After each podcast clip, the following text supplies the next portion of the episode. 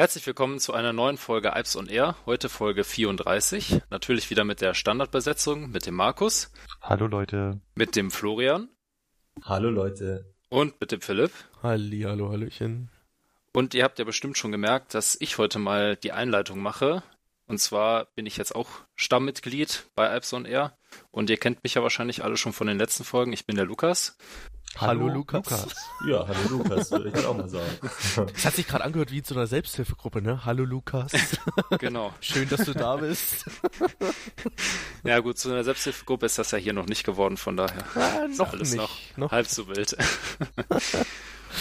Wir machen heute eine Folge der etwas anderen Art. Und zwar haben wir uns heute kein festes Thema vorgenommen, worüber wir reden, sondern wir wollen heute mal über alle die Dinge reden, worüber wir sonst immer nur so ansatzweise geredet haben. Also so Kleinigkeiten, die wir dann nicht so weit ausgeführt haben. Wusstet ihr eigentlich, dass das früher so Standard war bei Ipes on Air? Also ich glaube bis Folge 20 oder sowas war das immer so, dass wir uns vorher, also der Patrick damals, der Philipp und ich uns zusammengesetzt haben und uns irgendwelche Themen rausgesucht haben, die uns so gerade eingefallen sind. Und erst danach haben wir angefangen äh, zu sagen, okay, wir nehmen uns ein großes Hauptthema für die Sendung vor und machen das vor allem schon eine Sendung vorher fest, um die anteasern zu können. Also im Prinzip machen wir dieses Mal eine Folge nach dem alten Schema. Damals in der guten alten Zeit. Oh, wenn ich gerade an die Anfangszeit zurückdenke, boah, das ist schon verdammt lange her, ne? Alter Falter, ey. Vor allem hatten wir damals Folgenlängen von 30 Minuten. Ja, genau. Und jetzt sind es drei Stunden, ey. oh, Wahnsinn, ey. Ja, gut. Aber schon Folge 34, das ist schon toll, bin ich echt stolz drauf. ja, back to the roots, ne? Also mal wieder eine Folge ohne richtigen Plan. Alles wie früher.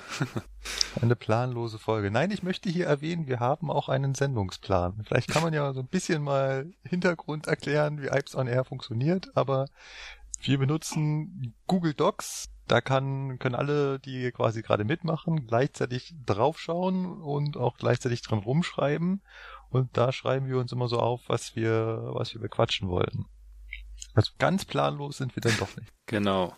Ja, Markus, du hast hier reingeschrieben, Schritte zählen. Klär uns doch mal auf, was du damit meinst. Ja, Schritte zählen. Ähm, ich weiß nicht, habt ihr, ihr habt doch alle Smartphones, ne? Jo. Ja. ja. Habt ihr eine Fitness-App auf eurem Smartphone? Ja, die. Da ist eine vorinstalliert, die ich gar nicht brauche, aber die ich auch nicht löschen kann. Also ja.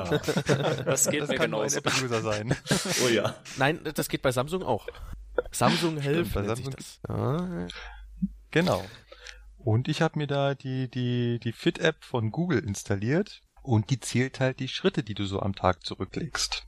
Ah. Aber zählt die das richtig gut? Also, weil bei, bei, ja, weil, weil bei den meisten nee, Schrittzählern, die kannst du das Handy in der Brusttasche haben irgendwo und der zählt trotzdem Schritte, die du nie machst. ja, es sind, also ich würde mal sagen, der hat schon relativ große Abweichungen da drin. Aber es geht ja auch quasi auch nur um die Größenordnungen. Also äh, ob er sich hier nun bei 10.000 Schritten um 500 verzählt, das ist mir dann relativ schnuppe. Aber ich habe dabei halt eben was auf der einen Seite deprimierendes und auf der anderen Seite doch kurioses festgestellt. Du läufst zu wenig. Es soll dich ja dazu anleiten, dich mehr zu bewegen, ne? Hm, ja. So dass du ja, schnell rauskommst. und ich bin halt neulich durch die Stadt gewandert, durch München, bin zum Hauptbahnhof gefahren, dann bin ich vom Hauptbahnhof losgelaufen, ich wollte zum verrückten Eismacher. Der ist äh, äh Vorstadt Türkenstraße da hinten. Ja. Genau. Also schon ein Stückchen weg vom Hauptbahnhof. Genau, es ist schon ein ganzes Stückchen zu laufen und dann bin ich im Bogen wieder zurück äh, in die Innenstadt zum Isartor gelaufen. Hat schon ein Weilchen gedauert. Wie lange war ich unterwegs? Ja, anderthalb Stunden ungefähr. Und mein Handy hat halt gezählt. Dann bin ich so insgesamt auf knapp 10.000 Schritte gekommen. So. Und um das mal in Relation zu setzen, ich hatte neulich Bereitschaft hier am Hauptbahnhof. Da musste ich so ein bisschen äh, 440 hin und her schubsen, vorbereiten. Ja, bin einmal nach Steinhausen gefahren, bin wieder zurückgefahren, habe also Züge hin und her gebracht. Jetzt könnt ihr mal raten, wie viele Schritte ich in der ganzen Schicht gemacht habe. Äh, 5000. Bei einer Bereitschaft, ich würde sagen eher weniger. Also ich sag mal 2000. Ja, das, das hätte ich jetzt auch gesagt. 11.000. Ah, was? Nee. Was? Was, was habe ich für einen Preis gewonnen? Du hast 10.000 gesagt, Philipp. Ich habe hab 5.000, ich war am nächsten dran. So. Du hast 5.000 gesagt, das ist ja noch schlimmer. Ich war am nächsten dran von euch. Also ich finde so dieses äh, Lokführer sitzen nur auf ihrem Bock und äh, werden dicker, weil sie sich nicht bewegen, kann ich nicht unterschreiben. Nee, also gerade in Steinhausen, Philipp, du bist ja noch beim Rangieren, du kennst es selber, bist gerade Stand 1, sollst hintergehen, das sind ja auch gut, sind ja 1000 Meter, ein Kilometer, dann sollst du wieder vorgehen, 1000 Meter, also da kommst du auch ganz schön rum. Also ich habe ähm, auf meinem, beim Schrittzähler, ich habe in jeder Schicht 10.000 Schritte voll. Ja. Ja. Also gerade in den Nachtschichten, da läufst du ja sehr viel, da bist du halt viel unterwegs. Also da, gerade da machst du die meisten Schritte, ja. Und ich habe das auch gestern erst wieder festgestellt. Da muss ich äh, gegen Mittag hole ich zusammen mit einem Kollegen zwei Loks aus dem Haus. Dann fahren wir zusammen, also die beiden Loks zusammengekuppelt. Ich sitze hinten gemütlich drauf, Füße hoch, er muss vorne fahren, ähm, fährt uns dann zusammen ins Betriebswerk nach Pasing und da kriegen wir dann beide unsere Züge also dann ist es meistens so, dass der, der hinten drauf sitzt, hängt dann die beiden Loks aus und dann fahren wir halt getrennt auf unsere Züge drauf und dann bereiten wir da halt unsere Züge vor. Und ich krieg dann immer so einen Fünf-Wagenzug und so einen Fünf-Wagenzug, also fünf Dostos vorzubereiten, es ist, also was du da hin und her rennst, muss mal kurz, ich fahre also mit der Lok auf den Wagenzug drauf. Dann ist da meistens der Rangierer, der kuppelt. Dann schmeiße ich die Lok wieder an, weil beim Kuppeln ist natürlich Heizung aus, Motor aus. Dann schmeiße ich die Lok also wieder an, damit der Luftpresser anfängt zu laufen und die Wagen aufpumpt, damit dann auch, dann schmeiße ich die Zugheizung ein, damit die Wagen damit Strom versorgt werden und auf jeden Fall schon die Klimaanlage läuft, damit die auch äh, vortemperiert werden. Und dann gehe ich das erste Mal durch den Wagenzug und kontrolliere alle Türen, alle Handbremsen und alle Displays und alle Klos und alle Kupplungen innen. Und lauf wieder zurück. Hm. Dann mache ich äh, schon die, dann kommt die Bremsprobe, also zwischendurch, äh, genau, dann kommt die Bremsprobe, das heißt einmal lösen, gucken, ob der Wagenzug löst, wieder nach hinten, also dafür muss ich ja wieder nach hinten laufen, zum ersten Wagen, gucken, ob der gelöst ist, lauf wieder nach vorne, leg wieder an, lauf wieder den ganzen Zug lang, um zu schauen, dass alle Wagen angelegt haben, lauf wieder zurück, dann löse ich die Bremse, so dass nur die Lok den Wagenzug festhält, lauf wieder den gesamten Zug lang, um zu schauen, ob alle Bremsen gelöst haben, lauf wieder nach vorne, dann mache ich die Lok äh, fertig. Beim letzten Gang habe ich dann irgendwann auch mal den Steuerwagen hergerichtet, richte auf der Lok alles für TAF und ZWS ein, löse den Federspeicher und laufe dann wieder zum Steuerwagen. Und der Zug ist, äh, okay, der ist nur 160 Meter lang, aber wenn du das da quasi sechsmal hin und her gelaufen bist, dann bist du äh, ja fix und fertig. Und das ganze Zeit natürlich mit dem Zeitdruck, weil du hast für den ganzen Spaß nur eine halbe Stunde Zeit. Hm. Also da darf schon mal nichts schiefgehen beim Vorbereiten. Das ist auch so der Punkt. Also wenn du dann einen Wagen hast, ich hatte das vorgestern, da kamen die Wagen auch relativ knapp, um nicht zu sagen so spät und komm auf den ersten Wagen drauf und dann gibt's ja an diesen äh, äh, Schalltafeln da so einen roten Leuchtmelder und der hat mich schon entgegengeblinkt. Hm. Äh. Guck rein und dann steht da Fehlermeldung, dass der Zug keine Energieversorgung hat. Also der hat äh, überhaupt keinen Strom gekriegt, obwohl die äh, Zugsammelmaschine läuft. Dann hast du natürlich keine Belüftung, du hast keine Batterieladung, das heißt, äh, da geht auch relativ schnell dann das Licht aus. Wenn die Türen auf und, geht, auf und zu gehen sollen, dann äh, ist auch relativ schnell dann die Batterie alle. Das heißt, du kannst den so nicht äh, mit Fahrgästen besetzen. Also alle Türen absperren, bezetteln, bekleben, dann rumtelefonieren. Du musst natürlich Bescheid sagen, dass du den jetzt zwar mitnimmst, weil Aufsetzen hätte noch viel länger gedauert. Ja, und das alles in einer halben Stunde. Da war ich klatschnass, wo zumal es ähm, nicht nur warm war, dann auch noch angefangen hat zu schütten. Okay, nee, ich will mich nicht beschweren. Der Job macht Spaß. Eigentlich sind nur um die Schritte, das sind uns ja rennt. Aber schon Wahnsinn, muss man schon sagen. Also bei uns ist das ja ein bisschen anders mit dem Vorbereiten. Da haben wir immer einen Rangierer dabei, der mit uns dann zum Beispiel sowas wie Bremsprobe und so weiter macht. Aber dass ihr das alles selber machen müsst, ist schon Wahnsinn. Ja, sind halt Kosten, ne? Ich meine, alle, du musst natürlich bei DB Netz quasi den Rangierer bezahlen. Und äh, da wir als äh, Regio natürlich da mal den, den Kostendruck haben, ja, gut. Wird das halt eben. Aber ich schätze mal, früher gab es bestimmt auch Rangierer, wo es halt noch mehr lokbespannte Züge gab, oder? Wo dann halt eben aber der Rangierer dann von DB Regio direkt halt äh, angestellt war. Es gibt doch noch so Rangierer von Regio, die im Pasinger Betriebsbahnhof zum Beispiel die Züge zum Entsorgen fahren und so Geschichten machen. Ähm, wo die da genau hingehören, kann ich dir gar nicht Doch, sagen. zur Also, Region Oberbayern, das weiß ich, weil ich da mal beim Ortskenntnistag ein bisschen Ja. ins Gespräch gekommen bin, ja. Und wie Deswegen- gesagt, die sind dann auch sogar für die Fernverkehrs, also diese IC-Wagen, die Nachtwagen, die da ankommen, die rangieren die halt dann auch mit und Ja. müssen halt eben hauptsächlich die zum Entsorgen fahren, neu zusammenstellen und Schadwagen aussetzen, so Geschichten, ja.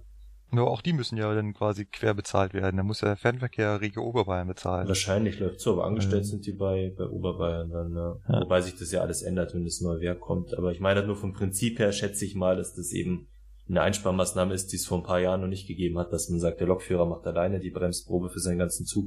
Bei einem Lokbestandszug natürlich, wo es dann nochmal was anderes ist als bei einem Triebzug. Es soll ja auch bei Cargo vorkommen, dass die da die Lokführer die Bremsprobe selber machen müssen. Da ist der Zug dann nochmal länger. lange laufen. Oft. Also wir haben ja auch äh, Lokführer hier, die zuhören. Installiert euch doch mal just for fun solche Schrittzähler-App von Google oder Apple und schaut mal, wie viel auf wie viel Schritte ihr so kommt. Oder ihr habt ein iPhone, dann ist es eh fest drauf, da braucht ihr gar nichts machen. Nur die App öffnen und euch wundern, dass du schon seit einem halben Jahr mitzählst. So ging's mir nämlich. Das wusste ich gar nicht. Und ja. Genau, und dann, dann, dann schaut mal, was ihr da so schafft. Ich meine, die App gibt mir vor, dass ich 8000 Schritte, Schritte schaffen soll äh, am Tag. Und äh, ja, das kriege ich auch in bewegungslosen Schichten eigentlich meistens relativ gut hin. Also bei mir ist so eingestellt, dass es gleich in, in Kilometern sich irgendwie umrechnet und da habe ich eigentlich immer so, so sechs Kilometer, sieben Kilometer bei einer normalen Schicht im Durchschnitt, ja. Weil man ja doch immer auch in die Abstellung geht, von der Abstellung zurückgeht, hin und her und so. Kommt man schon ordentlich auf was. Also das äh, Gerücht, dass Lokführer sich nicht bewegen und nur äh, fett werden, kann ich nicht unterstreichen. Das muss irgendwo anders herkommen mit dem Fett. Ja, ich wollte gerade sagen. Also, so ein bisschen was muss ja bei dem einen oder anderen dann doch dran sein, im wahrsten Sinne des Wortes. Du meinst, wenn du die Unternehmensbekleidung bestellst und dich wunderst, warum alles so sackartig ausfällt Unter anderem ja. und gar nicht mehr weißt, welche Größe du bestellen sollst, damit du als Hämpfling da reinpasst? Ja. Ja, also komm, also von der Unternehmensbekleidung her darfst du jetzt nicht ausgehen, ne? ja. Die ist doch angepasst auf den Durchschnittslokführer, oder? Ja, wahrscheinlich. Ah, nee, die ist einfach von der, von der Schnittform her scheiße. Aber gut, fürs Arbeiten und dreckig machen reicht's, also. Ja, vor allem fürs Trickig machen. Ich, ich weiß nicht, wie ich das gestern geschafft habe. Ich habe nur nur das IS-Kabel schon mal an meine Lok rangehangen, steig ab und der Kollege guckt mich an und sagt, oh, ist hier aber gut schön eingesaut. Woher? Da muss ich sagen, sowas hast du mit Triebzügen nicht. Also ich habe wirklich noch kein einziges Hemd wegwerfen müssen, weil da irgendwie irgendwas drauf gewesen wäre an zu viel Schmutz. Also wenn da ein bisschen so ganz wenig Schmutz drauf ist, ging immer weg, aber so wie du es bei einer Lok hast, so ein Problem hast du bei uns nicht. Selbst wenn du die Kupplung aushängen musst und da unter der Scharko irgendwie da rumhantieren musst, trotzdem immer alles gut geklappt. ja. Nee, da saust du dir nur einen Arm ein, wenn du ein kurzärmelig, also wenn du ein Polo anhast oder so, saust du dir nur Ja, den Arm genau. ein. Ich habe das Gefühl, das Pufferfett habe ich überall. Und vor allem das Problem ist, das kriegst du so schlecht raus. Oh. Das hatten wir ja schon in einer Folge, ja. Dann, Das ist dann bestimmt auch sehr umweltschädlich. Könnte man da nicht mal irgendwie eine Petition starten? Die Bahn soll irgendwie, keine Ahnung, Ökoöl oder sowas hernehmen statt Pufferfett. Ja, ich weiß gar nicht, ob das so umweltschädlich ist. Das ist doch so ein Olivenöl oder Graphitzeug. so. Das ist doch du? gar nicht mehr richtiges Fett. Das ist doch so ein Graphitpulver nur noch, oder? Ja, ja. Ja, aber es ist ja irgendwie durch das, dass es sich so reinbeißt in die Kleidung, also irgendwie muss das ja schon ein bisschen komischer Stoff sein, oder? Das Problem ist halt auch, du, du, du- hast das dann auch an den Kabeln, weil wenn du machst, das irgendwie das Kabel ab, dann hängt das runter, dann kommt das unten an das Fett ran, dann fährst du es an, dann hast du es an den Pfoten. Wenn du es nicht sofort merkst, dann schmierst du das natürlich auch irgendwo an die Lok. Der nächste fängt fest das an und hat das, das verteilt sich überall. Ja, das Schlimme ist, du kannst halt auch eine, eine lange Jacke anhaben, jetzt wie beim Rangieren, und das funktioniert halt trotzdem nicht, weil du bleibst irgendwo hängen an der Kupplung oder so, dann zieht dir das den Ärmel weg und dann hast du das überall auf dem kompletten Arm und so weiter. Also ich habe das auch nur nach zwei Tagen erst wegbekommen, das war furchtbar. Wir hatten doch schon mal den Tipp, äh, also ein Zuschauer hat geschrieben, du musst es sofort, äh, also nicht erst noch tagelang rumtragen, sondern sofort in die Wäsche geben. Der Philipp hat, glaube hat, nee, nicht der Philipp, der Patrick hat damals erzählt, ähm, ihm hat ein Rangierer den Tipp gegeben, er soll es mit Bremsenreiniger rausmachen. Hm. Bremsenreiniger. Ja, es gibt dafür also alles für. Autos oder so Felgenreiniger. Das ist so ein so, okay, extrem Felgen, aggressives Zeug. Und ich, mein Geheimmittel ist ja hier Fahrradreiniger. Also für die so Kettenreiniger vom, fürs Ja, Fahrrad. genau. Ja, genau. Ja, das kann ich auch. Weil das halt eben auch extrem fettlösend ist und das geht relativ gut. Aber du gehst halt mit die Gefahr mit ein, dass du auch alles andere damit rausfäscht, inklusive der Farbe. Ja, das stimmt. Tja. Nun gut. Ja, dann haben wir hier noch äh, bei Markus stehen, Siefer bedienen Mannheim. Du willst doch bestimmt auf dieses eine komische Bild hinaus, wo der Intercity da in Mannheim auf der Seite liegt, das der NDR genommen hat, um auf das Thema übermüdete Lokführer anzusprechen. Ja, da tippst du richtig. Also, ich bin vor kurzem auf Facebook in dieser berühmten Lokführergruppe. Also, Lok, nein, das ist ja die Lokführerseite, ne? Richtig. Das ist ja nur eine, ist ja keine Gruppe, sondern eine Seite, wo auch jeder Fan von sein kann und dann kriegt er da die Meldungen da sind halt auch ganz viele Lokführer dabei und da gibt halt immer so Lokführerspezifische oder bahnspezifische Themen. Und da ist halt neulich äh, aufgepoppt, da haben sie einen Teil vom NDR, war das vom NDR? Ja, genau, war vom NDR. Geteilt und äh, da ging es darum, dass wohl äh, Lokführer von, von ähm, Güterzügen bei Privatunternehmen vollkommen und übermüdet unterwegs sind und sich jenseits von jeglichen Lenkzeiten da äh, die Züge quer durch Deutschland bewegen.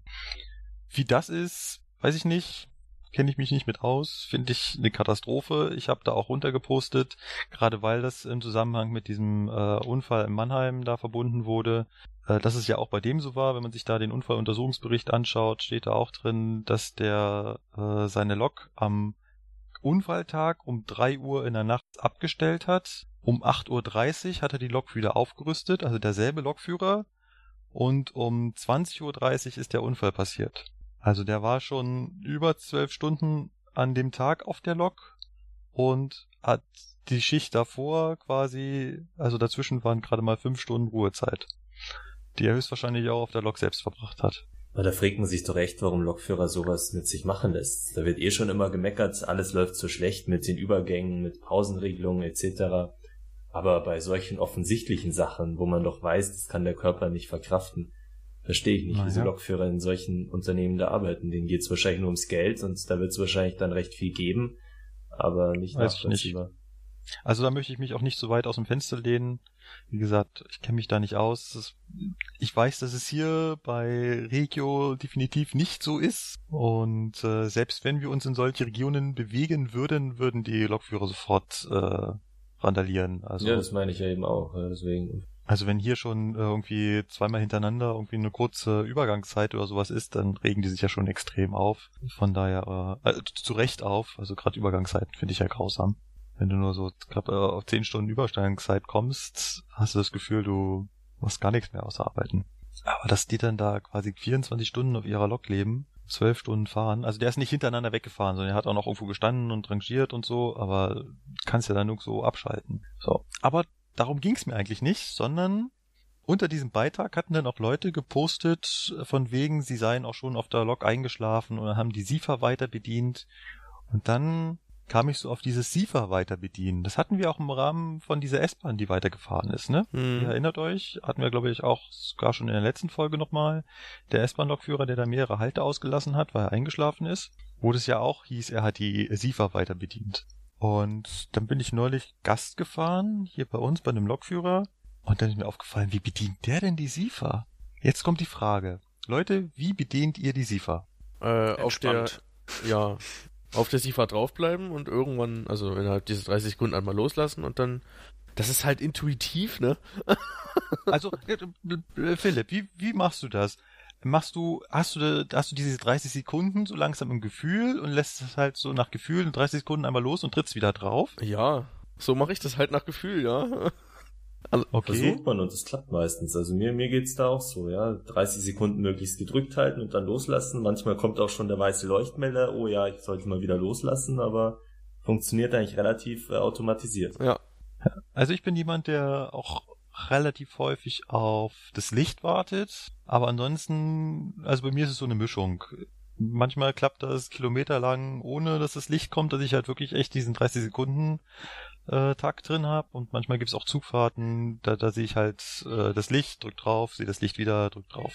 Jetzt war ich bei dem Kollegen auf dem Führerstand und der hat dauerhaft gedrückt. Also klack, klack, klack, klack, klack, klack, klack, klack, klack, klack. Wie ist es? Also es hat, er ist quasi gefahren, als würde er eine Nähmaschine bedienen, wenn man so will. Ja, ja, ungefähr so. so äh, bei den Nähmaschinen gibt's ja auch mal so ein Fußpedal, damit man die Nähmaschine antreibt, die alten. Äh, genau so ist der gefahren. Ach, furchtbar. Wobei mir da gerade einfällt oder auch mir, mir auffällt, ja, also man ist da auch recht leicht, finde ich, abgelenkt, gerade was diese SIFA-Bedienung angeht. Ist mir kürzlich wieder aufgefallen, mal wieder einen dabei gehabt mit so einem Mitfahrauftrag. Und dann unterhält man sich natürlich mit dem so ein bisschen. Und da fällt es mir auch immer wieder auf. Komischerweise, da dauert es dann meistens zu lange mit dem Drücken, bis es schon pfeift. Und ich denke mir, hä, ich weiß doch, ich muss die SIFA drücken. Und dann kommt man manchmal in so eine Phase, dass man echt alle 10 Sekunden drückt man, oder halt wieder loslässt alle 10 Sekunden, weil man sich denkt, das ist jetzt auch peinlich für den hier mit seinem Mitfahrauftrag, weil der sich denkt, der kann wohl die SIFA nicht bedienen. Also da muss ich sagen, wenn man so einen dabei hat im Führerstand, das kann einen schon relativ schnell, was die SIFA-Bedienung anmacht, nervös machen. Also das, das muss ich sogar den Kollegen ein bisschen in Schutz nehmen, den du gerade jetzt hier Das Gefühl kenne ich. Das ist, äh, das hatte ich, äh, habe ich öfter mal, wenn ich, ich habe ja ab und zu mal den Zugbegleiter vorne, ne? Er hat ja mhm. vorne meistens seine Tasche und dann kramt er da drin rum und dann quatscht man ja auch und wenn dann der so mitbekommt, dass andauernd die SIFA losgeht, ja. denke ich auch. dann ja. übergeht man halt, also kommt man in so einen Modus, dass man eben übertrieben oft die SIFA drückt, ja, nur damit dieses Pfeifen nicht kommt. Ja. ja ich glaube, der hat das nicht gemacht, weil, weil ich da auf dem Führerstand war. Und das ist halt so, ich glaube, die, also es gibt scheinbar Lokführer, die bedienen die SIFA-Taste wirklich so wie die Nähmaschine. Und erinnert ihr euch, äh, euch ist gut, erinnerst du dich, Florian, daran? In der Berufsschule hat doch einer unserer Mitazubis mal den selbstgebauten Fahrsimulator mitgebracht. Ja, klar, ja. Und da hat doch der eine Berufsschullehrer sich dran gesetzt und hatten da auch gefahren und auch er hat die ganze Zeit diese Sievertaste klack, klack, klack, klack, klack, klack. Also ich weiß nicht, wer hat sich nicht ausgekannt damit und ja, war ganz Wir haben alle geschrien, ja. ja, du musst da nicht ständig drauf drücken, das ist nur alle 30 Sekunden. Und da meinte er halt, ja, aber er ist schon mal richtig Eisenbahn gefahren und da hat er das vergessen zu drücken und jetzt ist ihm das lieber, dass er das einfach andauernd drückt. Ja. richtig Eisenbahn. naja, als Berufsschullehrer haben sie da halt eben auch mal irgendwelche Kurse bei der, bei der Bahn gemacht, damit sie äh, auch äh, Eisenbahn mal in der Praxis sehen. Ah, okay, okay. ja. Also, echt kurios. Also, wie gesagt, ich kenne es halt nicht anders, dass man sich halt diesen 30 Sekunden halt annähert und nicht, dass man da äh, dauerhaft ständig drauf drückt. Ist mir aber auch schon äh, auch bei anderen Kollegen aufgefallen, weil es gibt halt Fahrzeuge, da hörst du das sehr, sehr deutlich, das Klacken beim 40 hörst du das auch gut. Und auch wenn du da mal vorne bist, äh, kriegst du halt mit, wie die Leute die Siefertaste drehen. Also mein Fahrtrainer hatte erzählt, der hat äh, bei der Reichsbahn noch gelernt, also in der DDR. Und die hatten ja damals noch eine andere Bauform. Die hatten ja diese Aufforderungssiefer, wo du drücken kannst, wie du willst. Die Siefer entscheidet selber, wann sie dich dazu auffordert. Ja, und ja. der hatte erzählt, da gab es früher auf der 143, die das hatte, einen Schreibstreifen, also der auch für die PZB da war, und da konnte man ganz genau ablesen, wie derjenige die SIFA gedrückt hat, und da hat er nämlich erzählt, ja, es gab manche, da hat man dann beim Ablösen, hat man seine TF-Nummer auf diesen Schreibstreifen gesehen und hat man einen Blick da drauf geworfen und die sind dann wirklich wie Nähmaschine gefahren, also immer dieses klack, klack, klack, klack, klack, klack. Ja, aber bei der Aufforderung SIFA ist das ja auch noch ein anderes Prinzip, ne? Ja, gut. Da hilft es ja nicht, wenn man alle 30 Sekunden drückt, sondern du musst ja in dem Zeitraum drücken, in dem dich die SIFA auffordert. Deswegen genau. haben die einfach dauerhaft immer wieder gedrückt, damit sie den, diesen Moment auf jeden Fall abpassen. Ja. Wo dich die SIFA auffordert. Damit du halt nicht hingucken musst, äh, will jetzt die SIFA was von mir? Nee. Jetzt? Nee. Jetzt? da musst du ja quasi auf den Leuchtmelder warten. Ja, das stimmt. Aber ich meine, das ist halt äh, anders als bei uns jetzt, wenn wir vor dem Leuchtmelder schon drücken, dann ist das der, ist das für die SIFA in Ordnung, dann setzt sie sich wieder zurück. Das genau. ist ja genau. bei der Aufforderung ja. nicht so gewesen. Wenn du vorher genau. gedrückt hast, war der das egal. Die ist trotzdem nach, keine genau. Ahnung, 20 ja. Sekunden oder so gekommen. Also. Ja. Und das gibt's halt bei der DB nicht. Im Prinzip glaube ich vor allem, weil das halt zu viel Aufmerksamkeit vom Blocksführer abzieht, wenn er die ganze Zeit auf den Sieferleuchtmelder wartet. Ja, aber auf der anderen Seite ist es vielleicht auch ein bisschen sicherer, weil dann kann es nicht so leicht passieren, dass man die ganze Zeit äh, sagt, okay, ich muss die Siefer nicht beachten, ich drücke die einfach ab und zu mal und mache das so im Unterbewusstsein, weil die waren natürlich dann etwas schärfer auf die Siefer konzentriert. Jein, also ich sag mal, ich finde vom Prinzip her ist es schon besser, dass es die nicht mehr gibt, weil stell dir mal vor, du schaust dann ständig vorne auf deinen Sieferleuchtmelder und die Strecke ist dir eigentlich egal, ob da Bahnübergänge sind, ob die Oberleitung passt, Hauptsache ja, okay. der Sieferleuchtmelder leuchtet nicht. Und da finde ich dann, sehe ich die größere Gefahr. Ja gut, also ich kenne das jetzt nur von der 143, da war der SIFA-Leuchtmelder ungefähr ja so groß wie ein, wie ein Smartphone und äh, hat auch extrem hell geleuchtet. Also das ist dir Dann eh irgendwann natürlich. aufgefallen, aber naja. Stimmt, der war da extrem präsent im Führerstand. Ja. ja. Ja, ich weiß nicht, ob damit eine höhere Sicherheit einhergeht, weil wie gesagt, wenn die Lokführer das dann wirklich so nähmaschinenartig bedienen, dann bedient sie es auch äh, im Schlaf nähmaschinenartig. Ja, richtig. Ja, vor allen Dingen, dann, dann, wenn du das schon ein paar Jahre machst, also ich sag mal jetzt am Anfang ja. so, da, da komme ich nach Hause, dann ist das vorbei, aber und wird bei euch wahrscheinlich auch noch so sein, aber wenn du jetzt schon 20 Jahre oder so fährst, ja, ist halt doch irgendwann in Fleisch und Blut übergegangen. Ach, ich will mir regelmäßig mit meinem Führerstandsschlüssel die Tür zu Hause aufsperren, also. Ist mir ist mir letzte Woche nach den also nach den Nachtschichten so ergangen, nach der dritten jetzt, wo ich nach Hause gekommen bin, stehe ich oben vor der Tür und krieg den Schlüssel nicht rein, ja. Hm, gucke drauf, ah, Führerstandsschlüssel, hm, schön. ich würde ja an deiner Stelle das, das Schloss austauschen lassen. ja, ne, einfach so. Oder da kommen ja irgendwelche anderen Kollegen auch rein, dann darf es keine Eisenbahnerwohnung sein, also in so einem Haus. oh, das ist schrecklich, wenn nebenan noch ein Lokführer wohnt bei der S-Bahn. Uh, ja, äh, der erkennt dann gleich, oh, das sieht ja aus wie so ein Fahrzeugschloss, ja, mal schauen, ob der geht. oh ja. Ist die Wohnung leergeräumt am nächsten Tag. Ach, da ist nicht viel zu holen. Ja, dann. ja, ja. Aber Philipp, wo, wo du gerade äh, am Start bist, äh, du hast was von den neuen Azubis mitbekommen, hast du erzählt. Ja, ich war am. Wir haben doch heute, heute haben wir schon den 3. September. Das heißt, wenn die Folge rauskommt, ist es vielleicht der fünfte oder sechste. Ähm, dann hat er gerade das neue Lehrjahr frisch angefangen. Genau. Und ich war am. Und du warst dabei? Ich war am 1.9. bei der Begrüßungsveranstaltung im. Also die wie jedes Jahr in München im Matheser Filmpalast war. Und ja, ich habe mir das alles mal so angeschaut, wie die Azubis das so. Weil das ist ja, sagen wir mal so, es ist eine Show von Azubis für Azubis, weil die ganzen Leute, die das organisieren, sind alles Azubis. Und die gestalten das Programm und die machen ihre Videos selber und alles und ja. Und so an sich, das Programm nimmt sich von Jahr zu Jahr her nicht allzu viel. Also du hast dabei eine, eine Modenschau für UBK und so. Oh ja, ich erinnere mich an den Beitrag von äh, äh Patrick, der bei der Modenschau mit dabei mit war. Mit der Rangierkleidung, oder? Ja. das hatte doch hier im, im, im Podcast erzählt. Da heißt doch sogar die Folge so, oder? Oh. Germany's Next DB Model? Ah, das, so, ja, ir ja irgendwie, irgendwie so, genau.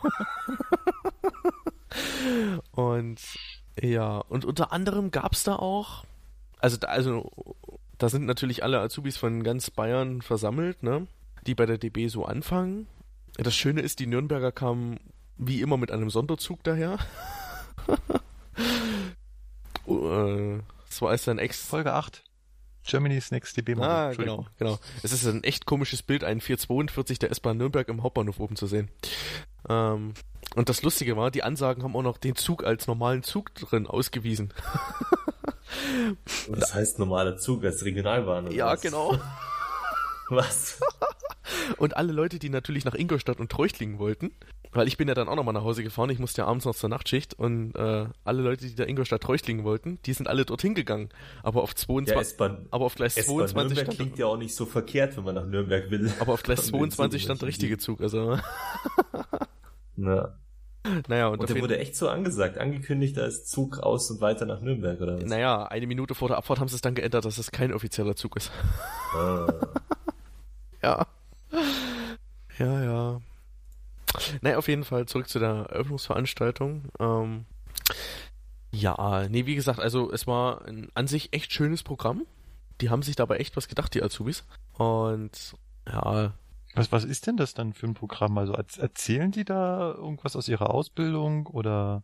Das ist ja also, schon wieder sechs Jahre her bei uns. Also moderiert. Ich kann mich da gar nicht mehr dran erinnern. Moderiert. Doch, von Sicherheit, weißt du nicht mehr, wo die reingestürmt sind und dann so simuliert hatten, dass einer angeblich irgendwie da so Ärger, Probleme macht. Das fand ich cool damals. Das Hattet ihr gab's das auch dieses, bei euch gab's dieses Jahr? dieses Jahr auch. Das ist cool. Das gibt's jedes Jahr. Weil da waren echt alle voll schockiert und haben jetzt gedacht, was ist denn jetzt los?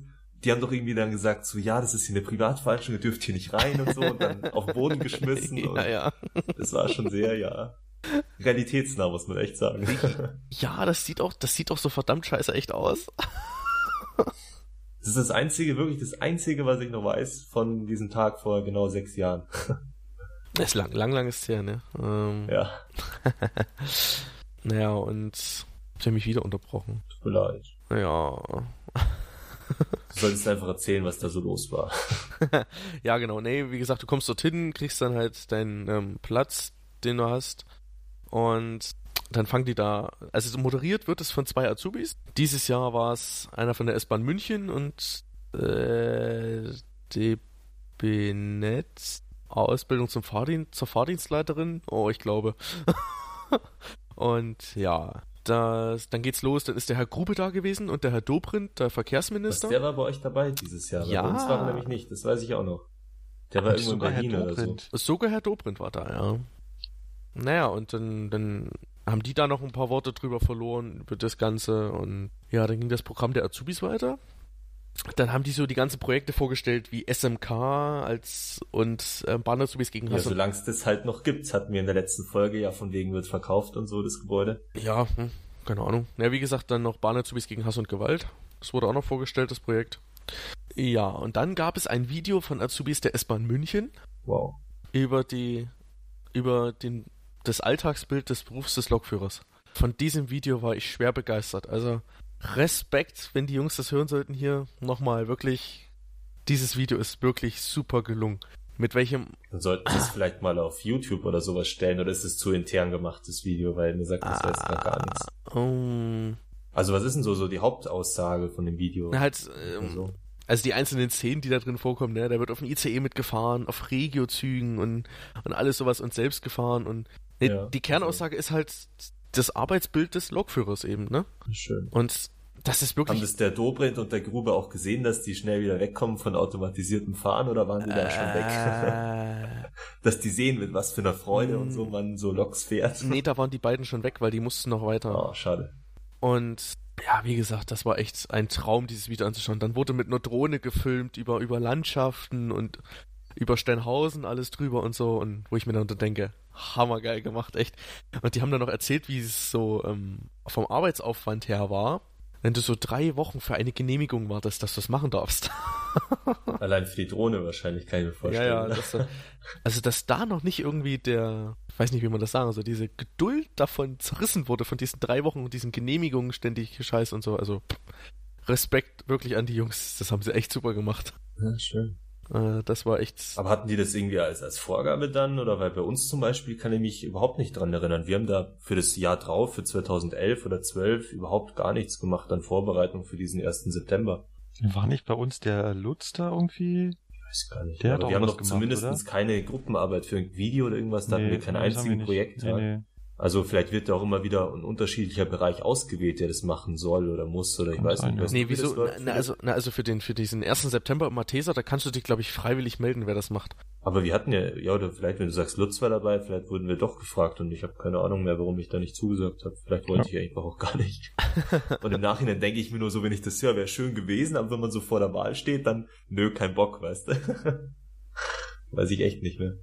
Ja, muss man natürlich auch dazu sehen. Ne? Ich meine, du machst das ja während deiner Ausbildungszeit irgendwie. Und Ja, aber so ein Video vorbereiten hätten wir, das wäre schon cool gewesen. Also jetzt da sprechen vor den Leuten allen muss nicht unbedingt sein, aber ja, aber wie, wie, genau, aber wie der, wie der Philipp schon sagt, du musst ja nicht nur Videos drehen, sondern auch irgendwelche Leute abklappern, irgendwelche Anträge stellen und dich damit auseinandersetzen. Ich glaube, da wäre auch ziemlich schnell Frust aufgekommen. Ja, eben, und, und das, das finde ich halt bemerkenswert, dass das, dass die Jungs wirklich noch diesen Elan dazu hatten, dieses Video komplett fertigzustellen. ja, das muss man bei so Projekten Ja. auch. Das hatten Ja. wir ja bei Verbesserung der Betriebsqualität auch, wo man überall aneckt bei Station und Service oder so. Aber da muss man halt dann wirklich sich dazu durchringen, dass man auch bis zu diesen Gesprächen kommt mit den Leuten davon und da, also da möchte ich mal sagen, das hatten wir schon auch bei Projektarbeiten dann versucht und gemacht, immer möglichst dran zu bleiben. Bleiben Sie dran, hat doch immer eine damals von der S-Bahn gesagt, eine von den Hörern. Sehr schön, bleiben Sie dran. naja. genau. Nee, also, wie gesagt, das, nee, der Tag war echt schön. Das war echt gelungener, gelungener Einstieg für die neuen Azubis. Ja, sehr schön. Und hatten die dann jetzt schon ihre Einführungsveranstaltung? Die müsste ja dann gestern gewesen sein, oder? Wenn 1.9. der Donnerstag war? Das weiß ich nicht. Da, da bin ich da raus. bist du auch schon zu weit weg von der Ausbildung. Ja, bist du auch schon raus. Da bin ich raus, Alp ja. 16, Wahnsinn. Von Alp 10 über Alp 13 zu Alp 16 jetzt schon. Wahnsinn, Wahnsinn, gell? Eine Hausnummer. Wie die Zeit doch da vergeht. merkt man dann erst, wie lange man doch schon weg ist von der ganzen Ausbilderei, Ausbildungsgeschichte. Ja. Wie die Zeit doch vergeht, ey. Ja. Aber vielleicht ja bei, bei, bei dir, ey, Lukas. Du bist jetzt noch in der Ausbildung. Hast du irgendwas mitgekriegt von euren Alp 16? Fällt mir jetzt gerade so, so ein, wie die so begrüßt wurden oder irgendwie bei euch auch im Betrieb dann? Also, die wurden ganz normal begrüßt, so wie wir damals auch. Also, die sind halt, haben sich halt morgens alle bei uns in einem Raum getroffen und äh, sind dann gemeinsam zu dem zu den Satori-Sälen gegangen. Das ist bei uns in Köln halt so ein, so ein klassischer Saal, wo man sich halt immer trifft hier für diese Begrüßungsveranstaltung. Und gestern waren wir als jetziges zweites Layer bei denen und haben uns vorgestellt. Und die haben sich uns gegenüber vorgestellt und wir haben den uns so ein bisschen mit denen uns unterhalten, was ihr so macht im ersten Layer und so weiter. Also hier auch mit dem SMK und ähm, was alles so dazugehört, was man so lernt, viel Theorie und so weiter. Also. Aber das heißt, so eine richtig große Veranstaltung mit Schauspielerei und sowas habt ihr nicht, oder wie?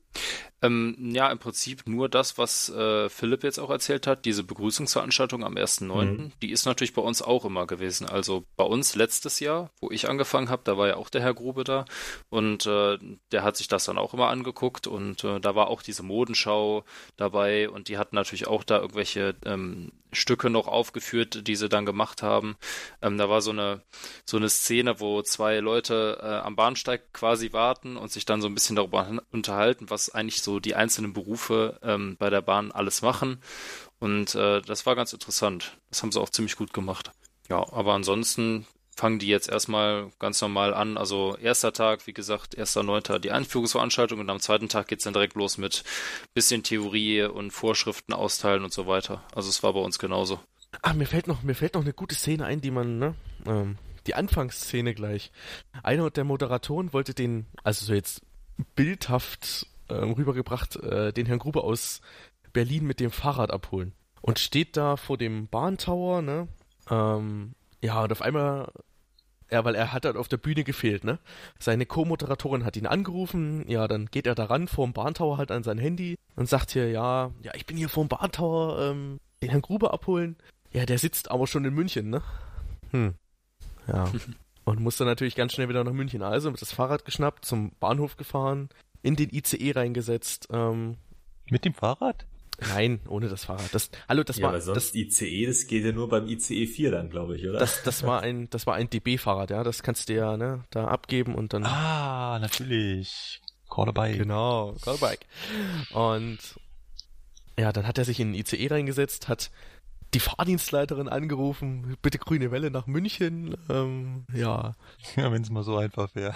Ja, das hat man dann am Ende, hat man dann nach dem Film auch gesagt, ähm, das geht natürlich nicht, ne, aber und ihr kennt ja unseren Helmut Binninger, ne? Ah, der war auch dabei. Dann ist der ja. natürlich am Hauptbahnhof mit der S-Bahn eingefahren, klar. Äh, dann der Azubi, der, also der Moderator, dann halt zu ihm bis zum Stachus und dann äh, ging es dann halt hoch ins Matheser Kino und dann kam man dann also die Treppen runtergeschlendert. Ach, hm, ach gerade frisch aus Gerlin gekommen, ja. also das, Das ist ja also, also allein den, den Film müssten sie echt irgendwo veröffentlichen oder so. Da würden die wahrscheinlich noch irgendeinen Preis gewinnen dafür irgendwie als Azubis oder sonst irgendwas. also ich fand das, also ich fand das, Klingt richtig. ja, es, gut. es war auch wirklich super. Wenn dann auch die Auflösung und die Kameraführung passt, weißt du, irgendwie. Das hat- ist es ja Das hat alles gepasst, Flo. Das, also an den Film muss ich irgendwie rankommen, müssen wir uns später noch unterhalten. das, das, das war alles stimmig in diesem Film, wirklich. Das Telefonat, was die geführt Also haben, sowas das, bin ich immer, immer totaler Fan von, wenn Leute irgendwie so, so Filme irgendwas entwickeln und machen, das ist richtig cool. ja, also, wie gesagt, das war echt der Hammer, also, pff, selten sowas Gutes gesehen, ne. Ja, aber wo wir gerade das Thema Grube haben, wo Grube und auch Dobrindt aufgetaucht sind, war ja im ZDF-Bericht, nee, nicht im ZDF-Bericht, im Bericht, nee, war ja in der Also ZDF mal ZDF-Sendung richtig. Zoom. So, jetzt habe ich es richtig.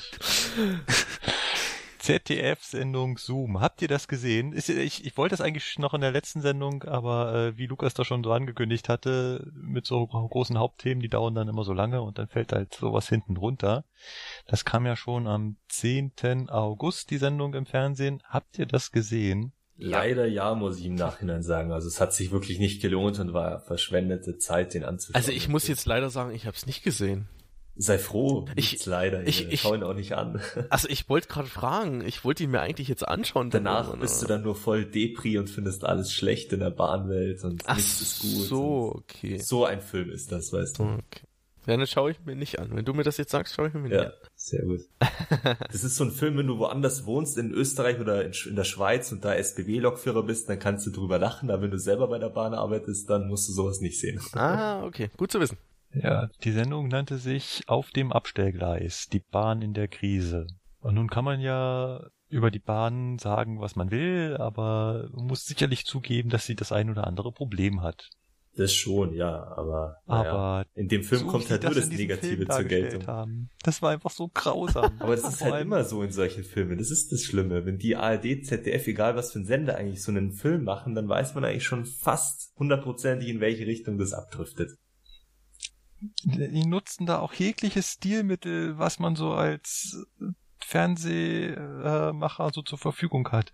Kennt ihr dieses, diese klassische Aussage, es gibt es auch in ganz vielen anderen Sendungen, zu einem Interview war die Unternehmensleitung nicht in der Lage oder sowas. Ja. Ja, klar. Oder- aber schriftlich teilte man uns dann wurde abgelehnt. So. Genau.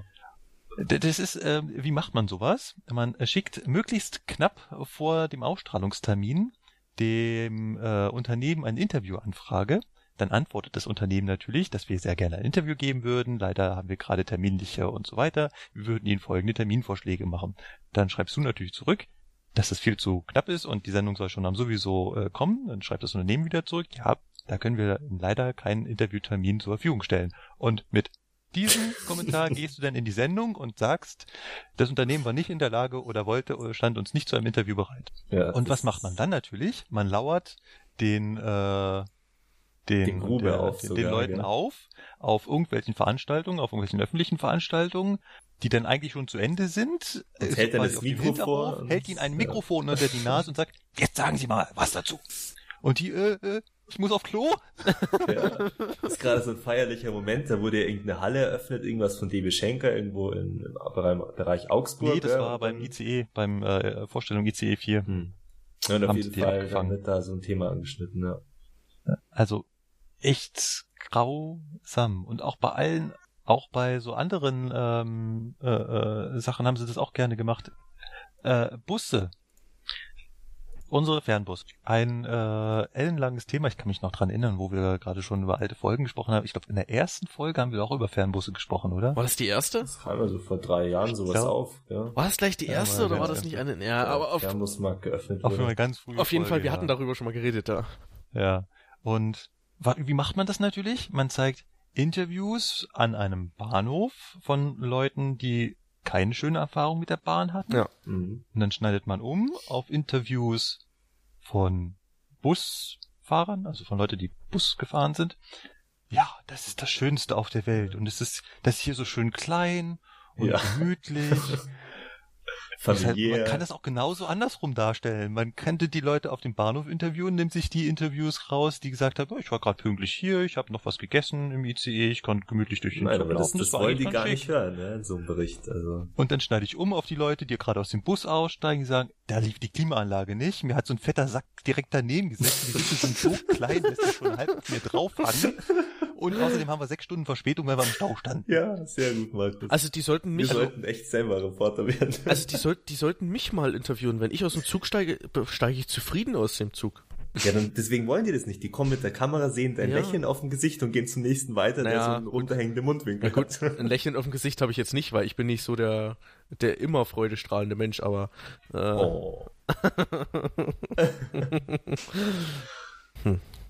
Nee, aber ich denke mir auch mal, wie läuft es bei, bei sowas? Das ist ja das gleiche bei den Zeitungsartikeln. Ist es so, man geht so hin zu seinem Chefredakteur, sagt, du, ich mache einen negativen Artikel über die Bahn. Ach super, hier hast du eine Gehaltserhöhung, weißt du? genau.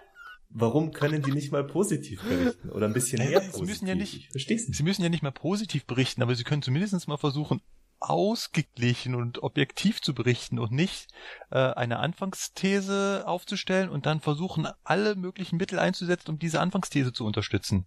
Es ist, ich glaub, glaube, in diesem ganzen Bericht nicht ein positives Argument für die Bahn. Nichts, was sie besser gemacht hat. Also die, kann- da sind nicht, okay, sie haben sich bemüht, um Ansagen zu verbessern oder die Anzeigen zu verbessern oder sie schaffen für Milliarden neue Züge an und wir haben eine höhere Verfügbarkeit von Wa nichts, gar nichts. Und da sitzen dann die also Leute wieder an ihren, an ihren Stammtischen irgendwo in diesen Eckkneipen und sagen, ja, diese scheiß Bahn, alles schlecht und so und werden damit dann wieder bestätigt in ihrer These. Ja. Ja. Sollte sich so ein Reporter mal oder ein paar Reporter so eine, so eine Mitfahrgenehmigung holen, irgendwie, dass sie mal ein bisschen bei Regionalzügen, S-Bahn im Führerstand ein bisschen sein dürfen und da mal das so ein bisschen mitbekommen, wie es halt so abläuft. Und das fände ich mal ganz gut, weißt du, das wäre auch mal ein bisschen objektiver berichtet. Na, das Problem ist ja nicht, dass die Leute es nicht können, sondern äh, so funktioniert halt, äh, ja, so funktionieren halt die Medien. Du machst eine Sendung zu einem bestimmten Thema mit einer These und dann schneidest du die Sendung so zusammen, beziehungsweise produzierst sie so, dass natürlich deine These unterstützt wird. Und da Bahnbashing ja allgemein relativ gut ankommt, sagt denn der Chefredakteur, super Ding, das gibt Einschaltquoten. Ja, das befürchte ich eben leider auch, dass das so läuft. Ja. Und was mich halt so geärgert hat, ist so dieses Unreflektierte der Menschen, die das auch gesehen haben. Ich habe am nächsten Tag im Unterricht gesessen zur, zur ähm, Betriebsdienstauffrischung für Ausbilder und die Leute fanden das toll. Ja, habt ihr gestern auch die ZDF-Zoom-Sendung gesehen? Ja, die war kacke. Was? Ich fand die total toll. Endlich sagen die mal, was wirklich schief geht hier und was, dass es alles scheiße ist. Also, habt ihr einmal darüber nachgedacht, was ihr euch da angesehen habt und wie das dargestellt wurde? Ja, so habe ich das ja jetzt nicht gesehen. und diese Leute werden dann Ausbilder und sollen dann irgendwie ja auch ein bisschen das Unternehmen repräsentieren bei neuen Angestellten. Na, viel Spaß. ja. Gut. Äh, wir verlinken die Sendung natürlich. Sie ist noch online. Noch kann man sie sich angucken. Ich weiß nicht, ob die irgendwann offline genommen werden muss. Äh, bei sowas sollte man sich vielleicht auch irgendwie das runterladen und archivieren. Archivieren. Oh nee. Archivieren war schon richtig. Bitte bei ersterem bleiben. ja, ich hatte ja schon in der letzten Folge berichtet, dass ich jetzt äh, äh, anfange auszubilden. Ich hatte gestern meinen ersten offiziellen Fahr Tag. Ui. Bisschen Applaus. also es war ein Azubi, der jetzt gerade im zweiten Lehrjahr ist. Also quasi den zweiten Tag im zweiten Lehrjahr. Und die dürfen bei uns noch nichts machen. Also die hatten auch noch nicht sonderlich viel gemacht. Die sind als Schaffner so, wahrscheinlich rumgefahren, oder? Genau, die, die, genau, ja, die hatten die, die, die hatten so ein bisschen die Schaffnerausbildung gemacht, sie haben die Bremsprobeausbildung gemacht, die G-Module haben sie gemacht, also was ist ein Gleis und was ist ein Bahnhof und was ist die Oberleitung. Und ansonsten sind sie halt ganz viel rumgefahren. Und er meinte, das wäre schon ein Fortschritt, weil Lehrjahre davor haben noch weniger gemacht. Das ist jetzt schon eine Umstellung. Wir haben es ja in der Berufsschule gehört von denen, die vor sechs Jahren da zu unserer Zeit angefangen hatten. Ja. ja da ist ja. wirklich nicht so toll gelaufen. Also der Azubi war, war super nett und es äh, hat insofern auch Spaß gemacht, dass man da halt vorne nicht alleine ist. Und das Tolle ist ja, die Jungs, beziehungsweise Mädels, wenn da mal eins kommt, die sind ja auch noch so leicht zu begeistern. Das klingt jetzt aber sehr so nach Manipulieren ja, und nee, das, äh, Nein, nein, nein. Erinner dich doch mal bitte zurück, Flo, wenn wir damals einen ZS1 gesehen haben, da sind wir ja schon ausgerastet. Ja, oh ja, das, damals das, auf Facebook gleich gepostet. Wir durften da mit 40 nur fahren und hin und her und ja. Oh, so was Besonderes war doch noch was. Und dann noch gleich 20 Kommentare von allen, die im Lehrjahr, also im gleichen Ausbildungsjahr waren und so, boah, so toll, wir hatten das nicht auf unserer Fahrt. genau. Und äh, ja, er war halt leider nur relativ kurz dabei, also von dem, was ich da berichtet habe, dass äh, ich den Zug vorbereitet habe und so, da war er halt nicht dabei, weil er kam aus Augsburg und dann haben die das halt so umgepackt, dass er wirklich nur bei meiner eigentlichen Zugfahrt dabei ist. Aber was war er dann jetzt so, so zu begeisternd, wenn du das schon so, so ansprichst? Es war das erste Mal, dass er auf der Zug 45 war. Ah. Und das nach einem Jahr schon bei Algo Schwaben, ja, da kommen ja, die wohl wirklich recht spät auf, ja. Aber er hat nicht so Sachen gefragt. Ich dachte, ich dachte, wahrscheinlich bin ich nur ich das. Wenn ich so das erste Mal auf so eine Lok komme, dann würde ich das fragen, so, was ist das und was ist das und was, wie macht man das und was ist das und wie funktioniert das und oh, kann ich mal nach hinten gucken und Jein, das ist dann halt oft zu viel auf einmal. Mir ging es aber auch so, wo ich dann mit einem anderen bei einer bei einem Mitvertrag mal zusammen war in der Gruppe und dann auch so ein paar Fragen und so, wie, das wusstest du noch gar nicht, so das fragt man doch gleich am Anfang und so, aber ich finde halt, wenn man vorher noch nicht so viel Ahnung hat, gerade wenn er jetzt auf die neue Lok kommt, weißt du, dann hat man so viele Fragen im Kopf, dass man vielleicht nur ein, zwei wichtige stellt und den Rest lernt man dann im Laufe der Zeit. Ja. So denke Aber ich. Es hat, äh, es hat Lust auf mehr gemacht, auch wenn man nicht festgestellt habe, dass es eigentlich nichts Besonderes war. Am Anfang war das so ganz komisch, so, er spricht mich so an, sind Sie Herr Metzdorf? Echt, der hat hätte ich, hätte ich schon fast, äh, schon fast gesagt, äh, Herr Metzdorf ist mein Vater. Aber wieso sieht's der dich denn? Das verstehe ich. Ausbilder, weil es ein Ausbilder ist. ist. So wie bei der S Ja, aber selbst bei Naja, der S-Bahn duzt du doch alle aus. Ja, aber guck mal, wenn du den das erste Mal siehst und das erste Mal kennst, ne, äh, weiß nicht, das ja- Also bei, bei Ding, Teamleitern ist es was anderes eigentlich, aber bis auf Teamleiter, also duzen wir doch eigentlich so jeden. Also, ja auch auch ein Teamleiter kann ein Ausbilder sein, also ähm, ne, so an sich. Äh, Ja, klar. Oder auch wenn der als Gastfahrer sich meldet und dann duzt du ihn und beim Absteigen merkst du, oh, das war ein Teamleiter, eigentlich hätte ich den ja siezen sollen, so auf die Art. Ja. nee, aber dass man den Ausbilder echt sieht, boah, das klingt ja sehr... Nee, er kannte mich Kannst du halt- dich doch geehrt fühlen, Markus. Aber du magst es nicht, oder ich würde es auch nicht mögen. Ja, er kannte mich halt nicht und äh, äh, wir waren auch vollkommen neu, dass Allgäu Schwaben irgendwie was am Hauptbahnhof macht, äh, ausbildungstechnisch. Er fragte dann, du bist doch bestimmt bei Oberbayern. Nee, dann war Allgäu Schwaben. Oh.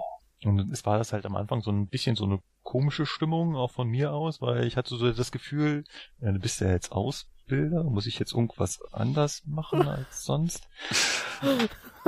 Das geht einem ja schon immer so, wenn normal welche halt mit Mitfahrauftrag kommen, die man nicht kennt. Den Fall hatte ich jetzt auch öfter, weil wir ja bei der S-Bahn immer mehr ausbilden, auch immer mehr Kurausbilddinge und dann auf einmal so, hm, ja, jetzt ist man einfach mal schon wie so ein Ausbilder eigentlich und derjenige ist vielleicht gerade mal den zehnten Tag oder so mal auf dem Zug und fährt da mal mit, ja. Schon ein bisschen komisch anfangs immer, hast schon recht. Aber es hat sich nach einer Weile gegeben und dann haben wir da lustig getratscht und äh, Ist ja gut, wenn ihr die Zeit habt. Wenn es nur einmal Deisenhofen und zurück ist, dann hast du in der halben Stunde nicht Ja, die Zeit, stimmt. da mal locker ja, zu werden. Ja, ja. Nein, nein, wir sind einmal Memmingen und zurückgefahren. Das äh, ist schon ein Weilchen. Leute kennen, ja. Und er durfte dann auch von, von Mindelheim nach Memmingen mal selber fahren. Stimmt, das ist dein Vorteil, weil du als Ausbilder da das Recht hast. Gell? Das darf ich ja Genau. nicht. Wenn wer mit Mitfahrauftrag kommt, ist wirklich nur, der fährt mit und ich muss fahren. Ja.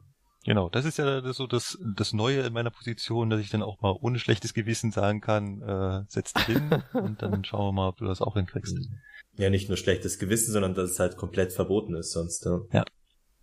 Ähm, aber ich hatte so das Gefühl, wir waren schon weiter am Ende des ersten Lehrjahrs. Ja, wir hatten halt sofort den ganzen Betriebsdienstzeug und Ja. so. Und äh, also wir hatten ja eigentlich fast alles im ersten Lehrjahr, was man so wissen muss über die ganze Ausbildung, sage ich mal. Außer natürlich das Fahrzeugtechnische, das kam ja im zweiten dann. Er wollte halt am Hauptsignal wachsam drücken. Ja. Also er hat auch am Hauptsignal wachsam gedrückt und hat festgestellt, ist nichts passiert.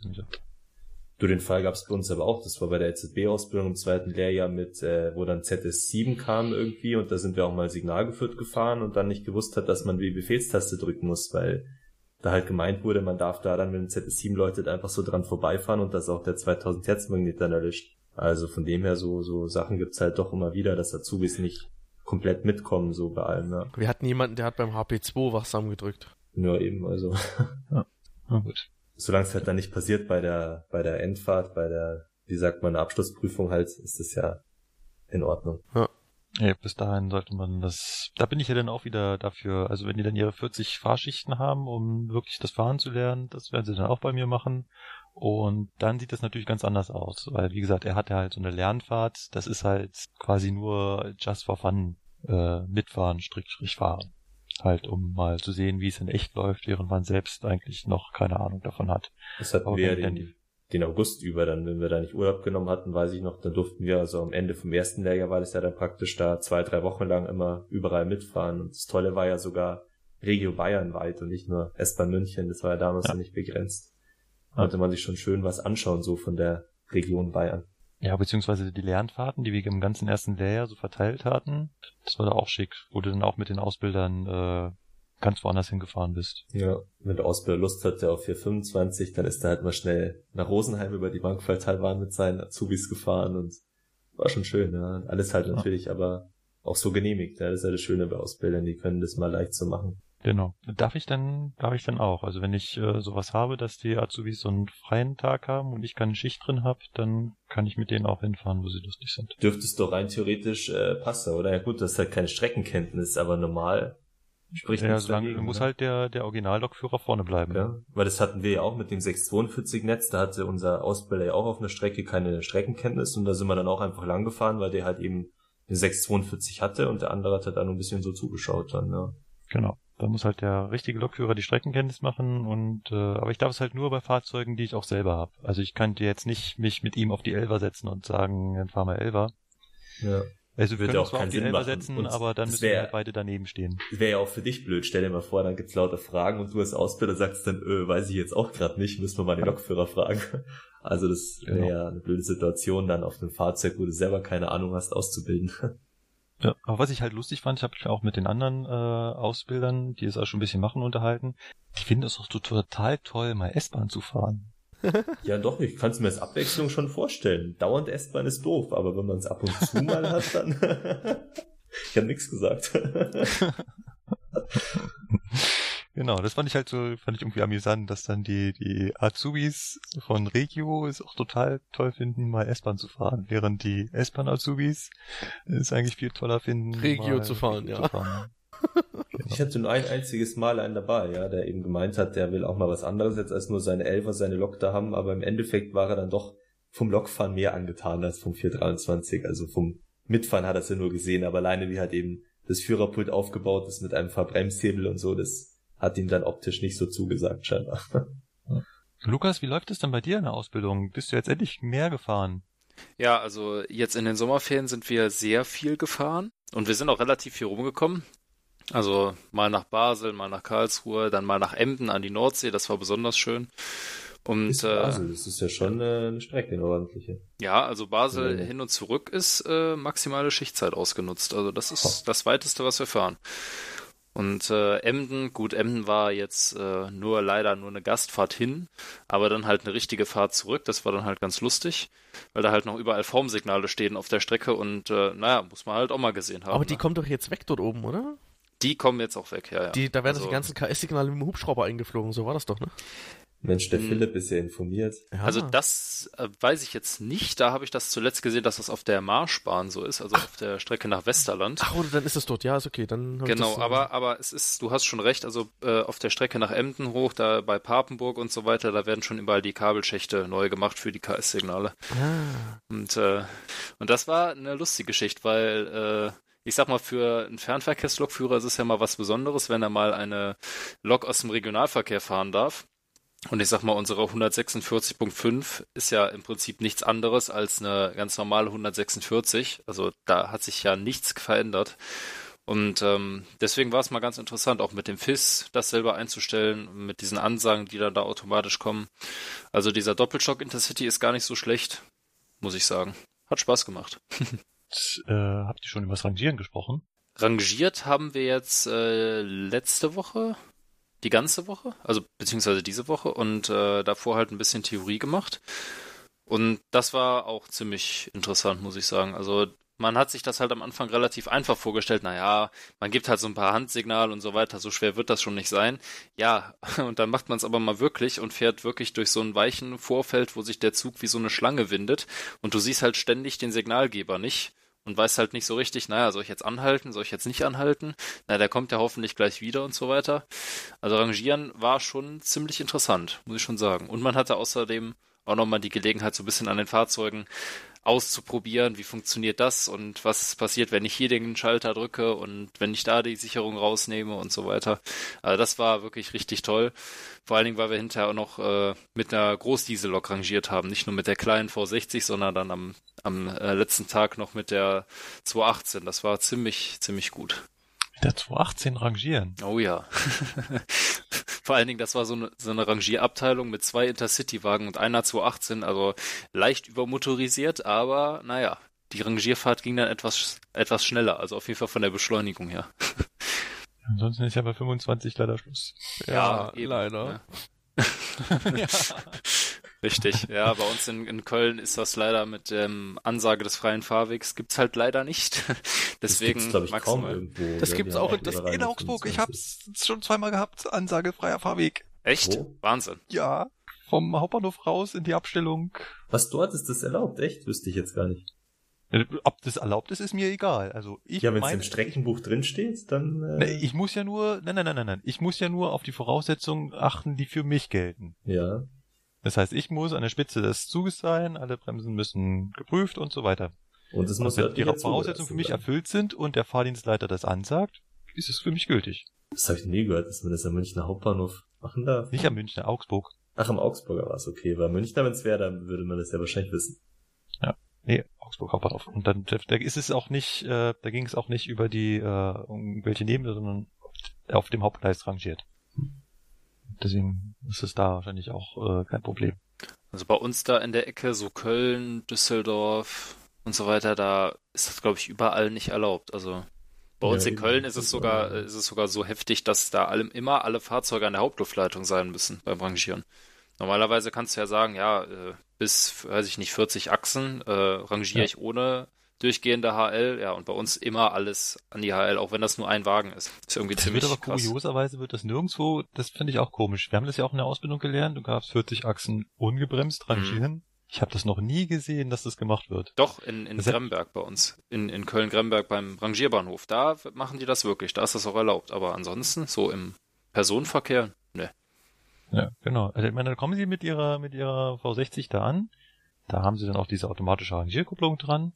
Aber trotzdem steigen die immer ab, schließen noch die Luft an. Ja. Und ich dachte, meine, meine Güte, ihr könnt doch jetzt den einen Wagen da äh, so schnell hin und her. Ne? Ja, vor allen Dingen, die Praxis ist halt doch so, dass man sagt, naja, wenn du gerade, äh, sag ich mal, auf dein Sperrsignal zufährst, auf deinen Wende LS, äh, dann ist es halt doch so, dass du halt runterbremst mit der HL und halt die letzten 10 km/h bremst du mit der Zusatzbremse, weil es einfach viel genauer ist. Du kannst viel direkter agieren und äh, Ja. naja, ja, doch. ich meine, klar, machen soll man es vielleicht nicht, aber ja, Nö, du kannst beim Rangieren kannst du die Zusatzbremse benutzen. Darfst du nur bei der Zufahrt. Ja, ja, gut, okay, das stimmt schon. Aber ich meine, wenn ich jetzt einen Zug habe mit neun Wagen oder so und ich bremse nur mit der Zusatzbremse, ist das, glaube ich, auch nicht auf Dauer nicht so toll, weil, naja, ich habe ja die HL eh angeschlossen, dann kann ich auch damit bremsen. Aber Nee, das ist, ist ganz klar, wenn du äh, also damit 25 irgendwo rangierst und den ganzen Wagenzug dann anhalten willst, dann machst du es natürlich mit der Zugbremse. Wenn du aber irgendwo ganz langsam rauffahren willst, also gerade so kuppeln mit, äh, mit, mit dem gesamten Zug, dann musst du da mit der äh, direkten Bremse arbeiten, weil so genau kriegst du es mit der äh, Zugbremse nicht hin. genau. Das haben wir dann auch gemacht, immer wenn wir auf den Zielpunkt quasi zugefahren sind, haben wir das alles immer mit der Zusatzbremse gemacht. Anders ging das gar Ja. nicht. Genau. Mit 18 rangieren, das ist schick. Ja. Das, äh, Ja, vor allen Dingen, äh, es gehörte noch ein bisschen äh, quasi Vorgeplänkel dazu, weil äh, bei uns die 18er, die steht ja nicht einfach so rum, sondern das sind ja bei uns in Köln die beiden Abstellblocks. Und äh, wir mussten halt erst bei der Verkehrsleitung anrufen und fragen, hört mal, ähm, wir nehmen uns eine von den 18ern, wenn was ist, ruft uns bitte sofort an und so weiter. Dann mussten wir damit zur Drehscheibe das Ding erstmal drehen. Dann mussten wir die äh, diese ähm, Adapterkupplung, also die Hilfskupplung für den ICE abmachen. Das ist ein super schweres Teil. Also das ist wirklich, allein schafft man das kaum, die abzumachen. Und äh, dann konnten wir erst rangieren. Und das gleiche mussten wir natürlich auch wieder beim Abstellen machen, weil an dem Tag war es halt so, ähm, dass äh, an dem Abend noch eine Abschleppprobe mit dem neuen 412, mit dem neuen ICE 4 auf der Schnellfahrstrecke gemacht wurde. Und da mussten wir halt die beiden 18er wieder herrichten für ähm, Doppeltraktionssteuerung und so weiter. Also hier dieses 36-polige Steuerkabel, da haben wir dann auch mal gekuppelt, um das zu sehen. Ist halt auch ganz interessant. Und äh, dann durchtesten, ob überall die Haarbremse funktioniert und so weiter, dass ich äh, die Gruppe 2 auch von vorne starten kann und so. Muss man ja alles dann testen. War interessant. Auf jeden Fall. Besser als vor 60. Ist auf jeden Fall mehr dran. Und mit Adapterkupplung meinst du diese Übergangskupplung, die aus der Schraubenkupplung die äh, macht, damit ihr ICEs abschleppen könnt? Und die ist quasi standardmäßig schon an den 18ern dran, genau. weil wie du gesagt hast, die ist ja zum Abschleppen der ICEs da und wenn ihr jetzt damit einen Wagen rangiert habt, dann muss sie natürlich vorher runter. Genau, richtig, so war das halt. Und weil wir halt nicht wussten, ähm, wo wir jetzt äh, immer kuppeln, haben wir halt gesagt, wir machen die einfach ab, legen die beiseite und machen sie hinterher halt wieder dran. Und äh, ja, ich meine, jeder, der schon mal die beiden Abschleppblocks gesehen hat, man erkennt die halt sofort an dieser ähm, Hilfskupplung, die halt dafür extra für die Scharfenbergkupplung da ist. Und ähm, ja, die ist halt ziemlich massiv und deswegen auch ziemlich schwer. Und die hängt man einfach am Zughaken ein. Und, und warum musstet ihr die jetzt noch auf einer Drehscheibe drehen? Und wieso habt ihr noch eine Drehscheibe? Also ja, in Köln haben wir ähm, in, in Deutzerfeld haben wir eine Drehscheibe. Ich weiß aber nicht mehr, ob die funktioniert. Und bei uns im Betriebsbahnhof ist das normal. Da haben wir immer eine Drehscheibe. Die wird auch regelmäßig benutzt. Und äh, wir haben die 18er gedreht, weil irgendwas. Warum haben wir die nochmal gedreht? Ich weiß es ehrlich gesagt nicht mehr. Irgendwas war auf jeden Fall ähm, mit der einen Seite, dass wir da nicht äh, vernünftig kuppeln konnten oder so. Also wir mussten sie auf jeden Fall über die Drehscheibe fahren.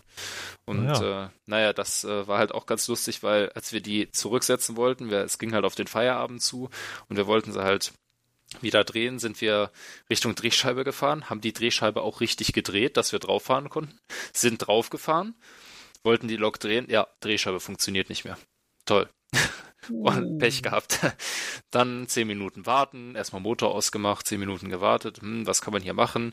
Erstmal den Hauptschalter ausgemacht, wieder eingelegt, dann nochmal fünf Minuten warten und ah, die Drehscheibe funktioniert wieder, klasse. Ja, das war auch so ein Handbetrieb, oder? Äh, die hatten Handbetrieb irgendwo, aber keiner weiß wo. ich glaube nämlich, da muss man äh, erst so einen Schrank aufmachen, da muss man sich dann die Kurbel rausholen, da muss man die irgendwo einstecken, dann muss man ja auch noch die ähm, die Zunge, die ähm, die Drehscheibe in ihrer Position festlegt, muss man dann auch noch manuell zurückkurbeln. Und also es ist super aufwendig, das manuell zu machen. Und normalerweise funktioniert die halt hydraulisch äh, beziehungsweise elektrisch. Und äh, ja, sie hat ja noch funktioniert. Und wir haben uns gefragt, ja, wir sind jetzt mit der 18er hier draufgefahren, haben wir die jetzt kaputt gemacht oder was?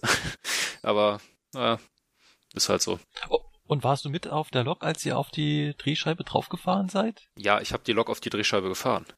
Oh cool. Wie, das ist doch ein total geiles Gefühl, wenn man da plötzlich auf dieses, äh, ich meine, da ist ja dann noch so ein bisschen ein, ein kleiner äh, Höhenunterschied, wenn man da drauf poltert. Ich oh ja. Total geil. Ja, vor allen Dingen, das, das Lustige war, ähm, mein Ausbilder sagte mir halt vorher, ja, du kannst bei der 18er ziemlich gut zählen. Eins, zwei, drei, vier, weil du hörst halt immer das Scheppern, wenn die Achse über diese, über die Schwelle ja, zwischen ja, der Schiene ja. und der Drehscheibe fährt. Dann weißt du sofort, wenn du drauf bist. Du musst einfach bis vier zählen, drauf, fertig. das war klasse. Und beim Zurückfahren war halt das Lustige, dass auf dem Ausfahrgleis liegt noch ein Prüfmagnet für die PZB.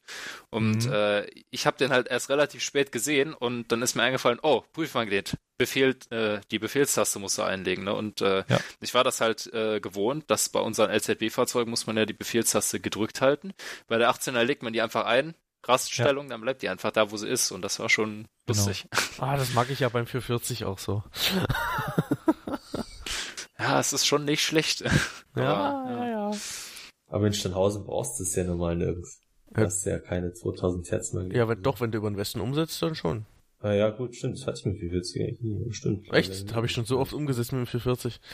Bei mir waren die immer kaputt. Ich hatte die ja immer Batterie tot und irgendwo anders hin zum Schleppen. Davon haben wir auch, davon haben wir auch einen auf dem Hof, aber der ist dauerhaft kaputt. Das, der fährt lange nicht. Einer ist gut. Es waren damals fünf oder sechs. Irgendwann waren alle fünf Teiler bei uns und gingen nicht mehr. genau. Ja. Nee, aber die Drehscheibe in, bei uns in Köln, die wird regelmäßig benutzt, weil an der Drehscheibe halt noch Abstellgleise sind, wo schon mal 20er stehen, 1er stehen. Manchmal steht da auch eine 10er, je nachdem.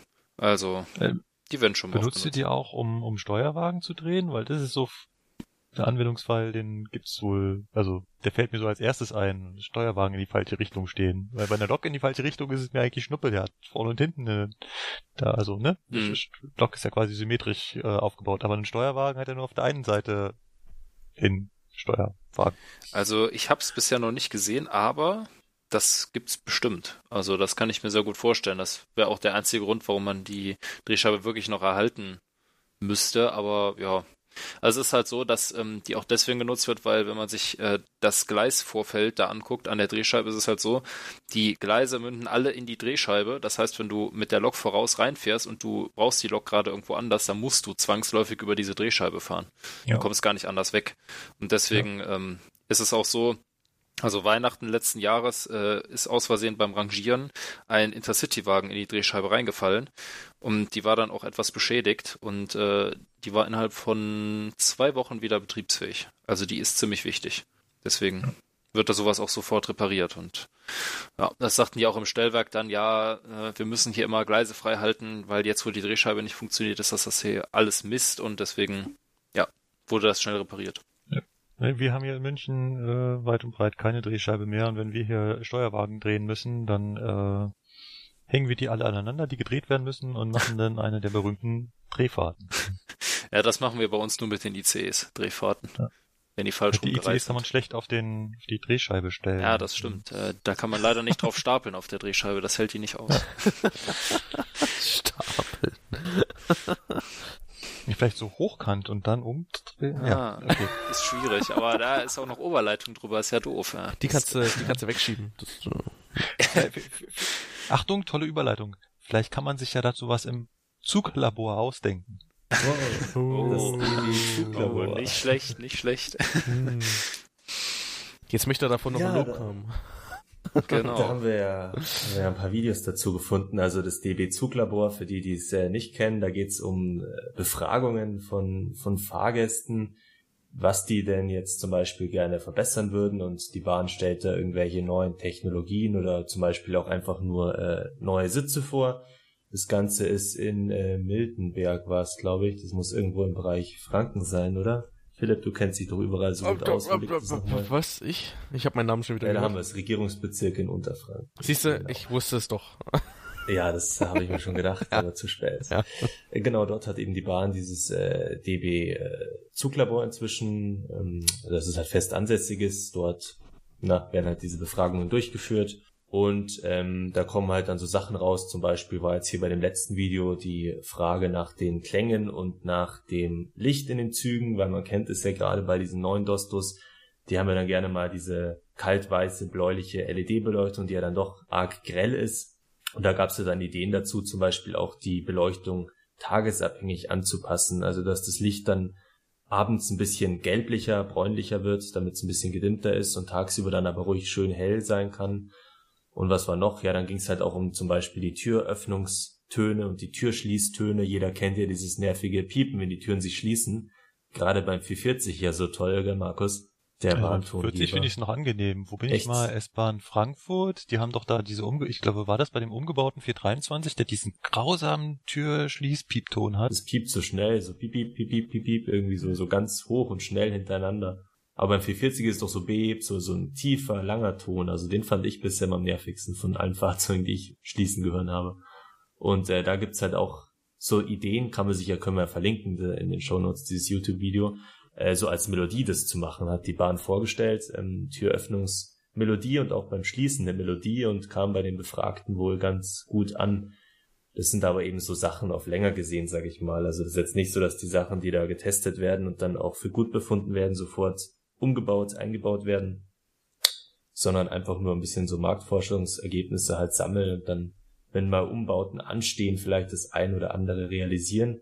So wie zum Beispiel jetzt aktuell, wo die Südostbayern-Bahn dran ist, haben wir auch einen Artikel dazu, dass die einen Innovationszug entwickeln wollen, wo dann auch viele neue Innovationen, unter anderem halt WLAN zum Beispiel, in den Wagen eingebaut werden soll oder auch sogenannte, wie heißt das, Augmented Virtual Reality Fensterscheiben, wo dann zum Beispiel Informationen zu Sehenswürdigkeiten gegeben werden sollen, bei denen man gerade vorbeifährt. Also klingt alles arg nach Zukunftsmusik, wird aber jetzt die nächsten Monate dann eben speziell für die Südostbayernbahn so ein Dosto-Wagen dahingehend umgebaut und sind wir mal gespannt, wenn der in Betrieb ist, was dann da wirklich alles zur Anwendung kommt und wie es letztendlich umgesetzt wird. Ich finde es ja ziemlich ein Humbug alles. Ich finde es gut. Haben wir schon zwei Meinungen.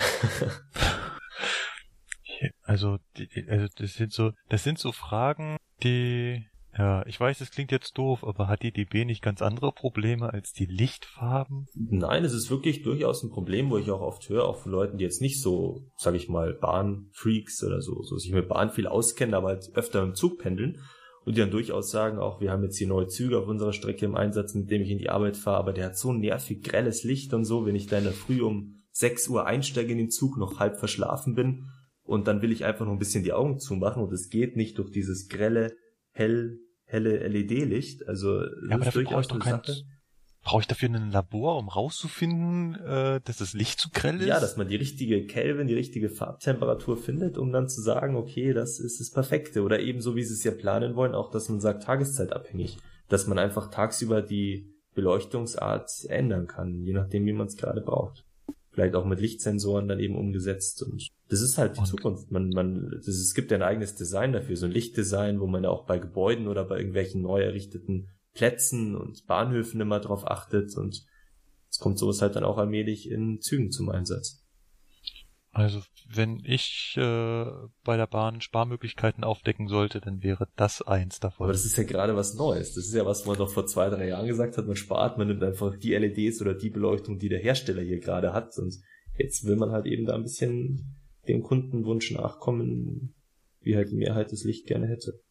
Ja, ist ja kein, kein großes Projekt, wo jetzt viel Geld ausgegeben wird, sage ich mal. Es war ja jetzt ein, ein oder zwei Tage haben die ja dieses DB-Zuglabor zu Klängen und Tönen gemacht, haben das halt eben ja, entwickelt ja, und dann Zuglabor, vorgestellt. Das gibt's ja dauerhaft. Also das ist richtig, ja aber da wären ja auch Sitze zum Beispiel und das ist ja ein Punkt, da bist du wohl auch dafür, dass man eben mitentscheiden soll, was für eine Art von Sitz oder auch was für eine nee. für, für Stoff, für ein Muster nee. hat jetzt dieser Sitz, nicht? Nee. Also ich finde das sind Sachen, ich finde es toll, dass die Bahn da eben Einfluss ihren Kunden gibt. Also, also ich, ich, ich klar finde ich es toll, dass die Sitze bequem sind und dass da die ordentliche Stoffe drauf sind, die auch sauber aussehen und die sich leicht waschen lassen. Aber muss ich dafür ein, ja, muss ich dafür so ein Zuglabor äh, machen? Reicht es nicht, wenn ich mir da die Stoffe raussuche, die in Ordnung sind und dann entscheide ich halt eben, welche davon gut ja, sind? Ja, aber so hast du eben Einfluss und kannst halt dann auch sagen, wenn es doch nicht schön ist, ja, tut uns leid, die Mehrheit wollte das so. Weißt du, es ist wie bei so einem Volksbegehren, Bürgerbegehren, wenn man die Bürger abstimmen lässt, ob die den Transrapid wollen oder nicht. Es kommt halt immer schön an, wenn man sagt, man lässt den Leuten auch eine Wahl, eine Möglichkeit und äh, wir nehmen eben auch Einfluss drauf, was ihr sagt. Also, ist doch eine nette Geste von der Bahn.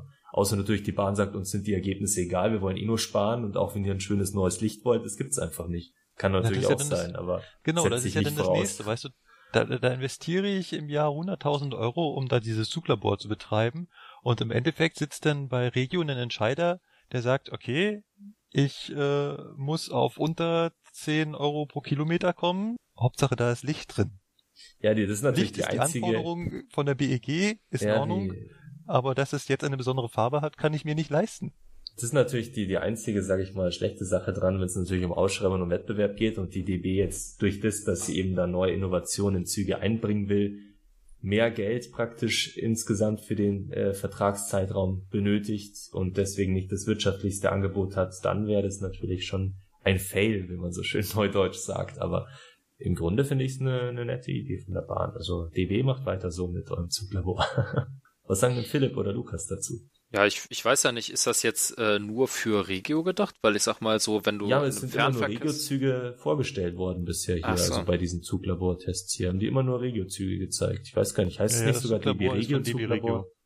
Okay. Ja, das Zuglabor ist von Liberigo. Ja, okay, weil wenn das jetzt, ich sag mal, ähm, wenn die da jetzt Untersuchungen machen würden, auch für den Fernverkehr oder so, da kann ich mir schon vorstellen, dass das sinnvoll wäre, weil wenn ich jetzt mir überlege, ich fahre von Köln nach Berlin und sitze da sechs Stunden in einem Zug und das Licht ist so grell, dass ich, oder also wenn ich jetzt abends unterwegs bin, das Licht ist so grell, dass ich mich nicht entspannt hinsetzen kann oder hinlegen kann, weil dann auch noch der Sitz nicht gemütlich ist und so weiter.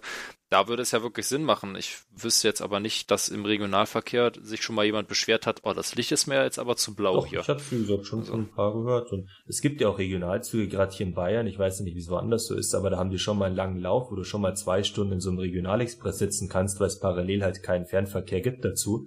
Und äh, ja, zwei gut. Stunden von sechs bis acht oder so morgens ist dann schon eine ordentliche Strecke, sag ich mal, wo man halt einen möglichst bequemen Zug will. Und man sonst sagt, wenn alles so alt, dreckig, keine Ahnung wie ist, das habe ich jetzt letztens im München-Nürnberg Express gemerkt, wo er immer heißt, der wäre so toll angeblich.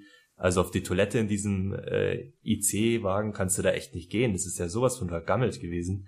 Und da kann ich Leute verstehen, die dann sagen, okay, sie fahren lieber Auto, als äh, mit so einem Dreck mehr oder weniger zu fahren. Ja, also auch Toilettendesign ja, ist ja auch so eine Sache, wo ähm, bei neuen Zügen dann wieder mehr zur Anwendung da kommt. Wir dir alle wie, zu. Hier ist eine Toilette, das, ist ja auch, das war's. Das ist ja gar nicht mein Punkt. Mein Punkt ist, muss ich für eine saubere Toilette ein Zuglabor betreiben? Zumindest was für Farben hat diese Toilette? Marmorfarben da, da, da sitzen oder? 20 Leute, die nur dafür bezahlt werden, um sich darüber Gedanken zu machen, welche Farbe jetzt genau das Licht haben soll. Das ist halt, das, das verstehe ich nicht. Ich habe nichts ja, dagegen, Leute, dass die Klos sauber sind und dass die Farbe werden, angenehm ja, ist und dass mir kein Scheinwerfer ins Gesicht scheint, sondern dass da eine angenehme Lichtstimmung drin ist. Aber muss ich dafür ein Zuglabor betreiben? Ja, du, ich schätze mal, die Leute kriegen eine ganz geringe Auf Ding, Aufwandsentschädigung. Ich kenne es auch, ich habe auch mal so, so Testungen für Lebensmittel und so gemacht, weil hier in der Nähe so ein Labor ist. Und da kriegst du dann so 15 Euro oder 20 Euro für das, nein, dass nein, du irgendwie meine Lebensmittel die DB-Mitarbeiter, die das betreiben. Die meinst du, ja, Leute, die ist logisch, dass die natürlich. Die sind voll angestellt und die kriegen wahrscheinlich klar. auch noch mehr mehr Gehalt als äh, jeder Lokführer. Und ich, ich finde das, also diese, diese Tests, ich meine, ich habe ja auch schon gelesen, dass äh, äh, getestet wird, ob wir nicht vielleicht Musik in den Zügen abspielen sollen. Ja, genau, das war auch so ein Thema, ja. Dann, dann hat der Blog eine Bahner neulich gepostet, dass jetzt die Ausstattung für die Aufenthaltsräume, äh, für die Bahnhöfe neu getestet wird. Da sage ich, was, ich brauche einen beheizten, sauberen Raum. Und ob da jetzt äh, Bänke drin sind oder die Bänke, das ist interessiert nicht. Wir schaffen es noch nicht mal, beheizte, saubere Räume Aber du, da finde ich, da finde ich, würde ich viel mehr bei den Verwaltungsleuten, wenn man sich überlegt, was für riesige Marketingabteilungen es zum Teil gibt. Da gibt's von Regio von Frankfurt was, da gibt's von der Konzernzentrale in Berlin was, dann hat zum Beispiel die S-Bahn München eine eigene Abteilung mit fünf oder sechs Mitarbeitern. Da finde ich, die kriegen für nichts tun eigentlich so gesehen viel mehr gezahlt, als wie hier, wo wenigstens dann äh, so Sachen getestet werden und doch immer wieder was Neues geprüft wird. Also da sehe ich mehr Nutzen drin, als wie in irgendwie Verwaltungsangelegenheiten, wo die Leute vielleicht nur alte Beamte sind, die dann unkündbar sind und deswegen den Posten noch haben. Ja. Äh, Marketingabteilung ist ein gutes Stichwort. Aus der Marketingabteilung kommt auch der neue Rap-Song von DB Regio. Habt ihr den schon gehört? Ja, ja. Habe ich, hab ich, mir vorhin oh, ja. das, hab ich mir vorhin das Video ist angeschaut. Ist nicht drum rumgekommen. Dieses, äh, ihr kanntet ja eigentlich den, den Interpreten, also diesen, äh, ja. wie heißt der? Irgendwas mit Fresh. Na, Echo, Fresh, na, Echo Fresh, ja, das ist ein Rapper, natürlich kennt man Rapper, den. Rapper, den schon seit 20 Jahren oder so, oh. oder 15 Jahren, glaube ich. Also okay, in Deutschland ich glaube, ich oute mich gerade als Nicht-Rapper. Ja, okay. Du ist auch nicht schlimm, ich bin da auch keiner. Ich habe den immer nur negativ. Wenn ich den im Radio oder sonst wo gehört habe, dann musste ich abschalten, weißt du, daher kenne ich den Namen. Es ist gut, wenn man sich so einen Namen merkt von so Interpreten. Weiß man, wann man abschalten kann. Ja, ich kenne ihn ja jetzt auch nur so von einigen Liedern, so jetzt durchgehend hören tue ich ihn auch nicht, aber so an sich, das Lied ist jetzt gar nicht mal so. Das Video ist gut, ganz ehrlich. Ja, das ja, Video ist sehr, das, sehr lustig, sehr nett, ja. sehr toll. Ich finde den Text sehr geil. Also wenn man ja. mal auf den Text achtet, äh, fand ich das. Wir sind zwar oft äh, ziemlich spät, aber ansonsten ziemlich straight. ja. ja. Sehr geil. Ja, also äh, wir verlinken die natürlich, aber ich glaube, jeder, der uns hört, der hat auch diesen Rap-Song schon gehört. Der ging ja durch Facebook ja. und durch die Nachrichten. um. Ja. Äh, er wird wahrscheinlich nicht im Radio laufen, aber äh, ich finde, verdient hätte er. Naja, vielleicht. Nee, nicht. Vielleicht. nicht. Das, das Video im Fernsehen ohne Ton, ja, aber nicht im Radio ohne Bild. Ja, so sauber wie in diesem Video waren die Fahrzeuge wahrscheinlich noch nie. Also die Endszene da, wo die da noch den 442 sauber machen, ja, sollen den schon lassen.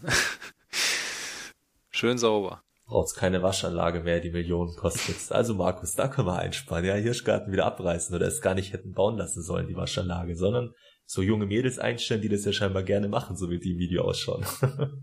ja, Genau, das machen wir dann direkt am Hauptbahnhof und dann machen wir bitte noch einen Zaun drumherum, weil jeder, der zugucken will, darf dann doch noch eine Mark bezahlen. Oh ja, schon haben wir wieder eine Geschäftsidee. und schon gewinnen wir jede Ausschreibung, weil wir wieder sehr viel Geld haben.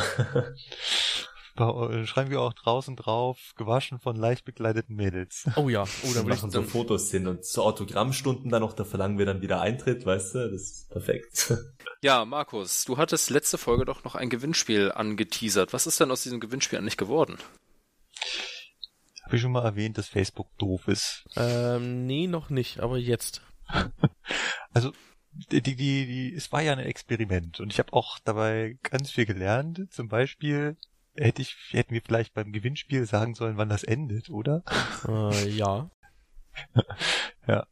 Und ähm, also es haben Leute mitgemacht, unser Beitrag wurde geteilt. Ich habe tatsächlich herausgefunden, wie mir Facebook das anzeigt, dass es geteilt wurde. Es wurde zweimal geteilt. Okay, ich hätte mir jetzt vielleicht ein bisschen mehr erhofft. Aber okay, und unter den Zuhörern sind wahrscheinlich nicht so viele äh, Shooter-Spieler. Die meisten konnten wahrscheinlich mit dem Spiel nicht so viel anfangen. Das Problem ist nur, Facebook sagt mir nicht, wer das geteilt hat. Klasse. Und wir sind nicht die Einzigen, die das Problem haben. Ja, ich habe danach gesucht und dann gibt's ja so viele Forenfeds darüber, die schreiben, ja, ich habe den Gewinnspiel laufen und, und jetzt weiß ich nicht, wer das kriegt, weil Facebook irgendwie ist nicht in der Lage, mir anzuzeigen, ob wer, also ob schon, aber halt nicht wer. Also wir müssen jetzt äh, eine Lösung finden, wie wir das hinkriegen. Wir haben uns vorhin schon zusammengesetzt. Die beste Variante ist wahrscheinlich, ähm, die beiden, die das geteilt haben oder die es halt jetzt noch schnell teilen, macht mal einen Screenshot von eurem geteilten Beitrag und schreibt uns eine Nachricht. Das wäre so das Einfachste. Und dann äh, machen wir eine Zufallszahl zwischen eins und zwei. 50-50 Chance, also. Wer von euch beiden das denn kriegt und dann schreiben wir das zurück. Ich schreibe das auch nochmal als Facebook, auf Facebook als Beitrag. Ich kann auch mal einen Screenshot dranhängen, wie das äh, bei uns aussieht, wie ich sehe, was da passiert ist. Also der Beitrag hatte eine Reichweite von 354 und 24 Interaktionen und 8 irgendwas anderes. es ist, äh, ja, genau. Zeigt er das hier an? Nee. Interaktion 24. Aber was Diese Sprechen drüber oder so gibt's doch auch irgendwie, aber wie das genau gemacht ja, ja, wird, keine Ahnung. Genau, also wie viele Leute haben auf den Link geklickt und wie viele Leute haben es einfach nur gesehen und äh, das gibt schon. Und ja, wie gesagt, irgendwo habe ich auch die Anzeige gesehen, äh, zweimal geteilt. Ja, das, das, ja, das habe ich auch ja, äh, das, mal bei einem anderen Beitrag gesehen und äh, ja, das war dann nicht so einfach irgendwie zu finden. bei dem Beitrag jetzt halt hatte ich es noch gar nicht gesehen, wie ich geschaut habe. Versucht rauszufinden, wie, wie, wie kommt man jetzt an die Namen, hab gegoogelt und dann auf mehrere Feds gestoßen, die äh, sich darüber aufgeregt haben, dass Facebook nicht in der Lage ist, das, das zu sagen, die dann auch immer so Gewinnspiele angekündigt haben, ja, hier teilt man unseren Beitrag unter allen, die geteilt haben. Dann wäre so Liken doch besser gewesen, aber du wolltest ja unbedingt, dass sie es teilen sollen und nicht liken sollen. Deswegen haben wir jetzt. Ja, aber obwohl ich zugeben muss, ich weiß auch gar nicht, wo genau der, ich glaube, teilen ist prominenter in deinem, äh, in deiner Timeline, oder? Aber das gefällt mir, könnte man dann sofort dann sehen, wem es gefallen hat, also. Ja. Äh, habe ich jetzt dazugelernt, wenn wir das nochmal machen, dann äh, bewerben wir erstens das Produkt besser Zweitens sagen wir, bis wann das Gewinnspiel läuft. Und drittens suchen wir uns eine Variante aus, wie wir auch rausfinden, wer gewonnen hat. Und dann finden wir die nächsten Fehler und machen wir übernächsten nochmal drei Neuerungen, oder? Ja, gut. So ist es halt, wenn man einfach was startet, ohne sich vorher groß zu informieren, damit auseinanderzusetzen. Genau, es war ein Experiment. Ich hätte vielleicht vorher googeln sollen, ob das funktioniert. Eben, du warst schuld, Markus. Wir wussten ja, vorher natürlich. auch nicht davon, was du hier losreißt. Ich wollte schon immer, dass man sagen, Markus, du bist schuld. Ha! Ja. Jetzt können wir es leichten Gewissens alle sagen. Drei jetzt gegen einen. Flo, jetzt können wir Markus immer was vorhalten. Wenn er uns wieder was vorhält, dann können wir ihm was vorhalten. Ja, sehr schön. Kannst du dir gleich merken in deinem Vorhaltehirn, Markus. ja. Gut, dann denke ich mal, das waren so die Themen, über die wir heute so reden wollten. Aber wir haben noch unsere Presseecke und da ist auch wieder ein Artikel vom NDR drin. Und da ging es um qualmende Bremsen. Was ist denn da passiert? Ist auch äh, bei mir in dieser Lokführergruppe äh, aufgepoppt. Titeln tut der NDR damit, Bremse qualmt, Bahnkunden halten Zug an. Also, ein Regionalexpress am Dienstagnachmittag, das war vom 31.8. der Beitrag, das heißt der Dienstagnachmittag wäre denn der 30.8. gewesen. Es ist wohl so, dass äh, ein Zug auf offener Strecke von einer Notbremse zum Stehen gebracht wurde. Und das war kurz vor Flintbeck im Kreis Rendsburg-Eckernförde. Ich muss mal kurz Google Maps anschmeißen, gucken, wo Rendsburg, Eckernförde, Eckernförde ist. ist an der Na. Küste. Und Rendsburg, Rendsburger Hochbrücke über den Nordostseekanal. Ja, genau. Oh, Lukas, du kennst dich da aus in der Ecke? Ja, wir waren 2013 mit dem Ruderverein da rudern. Das war sehr schön. Ah. Nee, stimmt gar nicht, war 2014. Egal. Ach, mit dieser riesen Brücke, ne? Ja, die Rendsburger Hochbrücke. das sieht total cool aus. Ja, ja. Gut, aber um, um die geht's nicht, sondern es geht um einen qualmenden Zug. Denn offenbar hatte der Zug Probleme mit einer Bremse. Sie schreiben hier, die klemmte offenbar an einem der Räder und sorgte für jede Menge Qualm und Gestank. Der Lokführer wollte das Problem am nächsten Bahnhof lösen. Okay. Wir als Lokführer wissen, was da ist. Der hatte halt eben eine feste Bremse. Entweder war der Wagen überbremst und die hat halt nicht gelöst oder die hat irgendein anderes Problem. Ist nicht so ungewöhnlich, dass das passiert. Passiert, also nicht, dass es häufig passiert, aber es ist halt nicht ungewöhnlich und man lernt auch, wie man das äh, verhindert, beziehungsweise wenn es passiert, wie man das wieder los wird. Nun ähm, ist es allerdings so, dass die Leute in diesem Zug scheinbar Panik bekommen haben und ein Reisender zog die Notbremse. Andere öffneten die Türen ein anderer schlug eine Scheibe ein, um sich zu retten. ja. naja, wenn da auf einmal Rauch aufsteigt, dann bei so einem Zug und man nicht Ahnung hat von der Eisenbahn, dann äh, wirkt es schon so, als müsste man sich irgendwie halt äh, selbst evakuieren.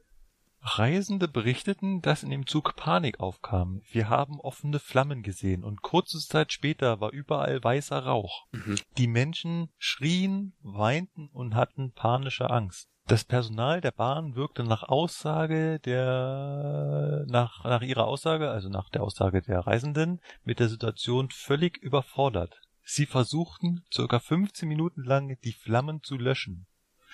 Deshalb hätten sie und andere die Polizei informiert. Das heißt, die Fahrgäste sind davon ausgegangen, dass der Lokführer gar nicht das der Polizei gemeldet hat, sondern einfach nur löschen wollte und weiterfahren, oder was? Ja, vor allen Dingen löschen. Ich dachte, es hat nur gequalmt. Also. Nee, offene Flammen hat's doch geheißen, hat einer gesehen. Ah, ja. A- Angeblich hätten sie auch offene Flammen gesehen. Mhm. Also wenn so eine, wenn du so eine feste Bremse hast und die mitzieht, dann qualmt das ganz schön und es stinkt erbärmlich. Aber was man auch riecht ist, das riecht nicht verbrannt. Ja. Sondern das riecht halt nach heißem Fett. Das ist ja auch das, was da so qualmt. Also die Bremse an sich, die qualmt quasi nicht, weil das ist ja quasi nur Stahl und der Bremsbelag, der heiß wird.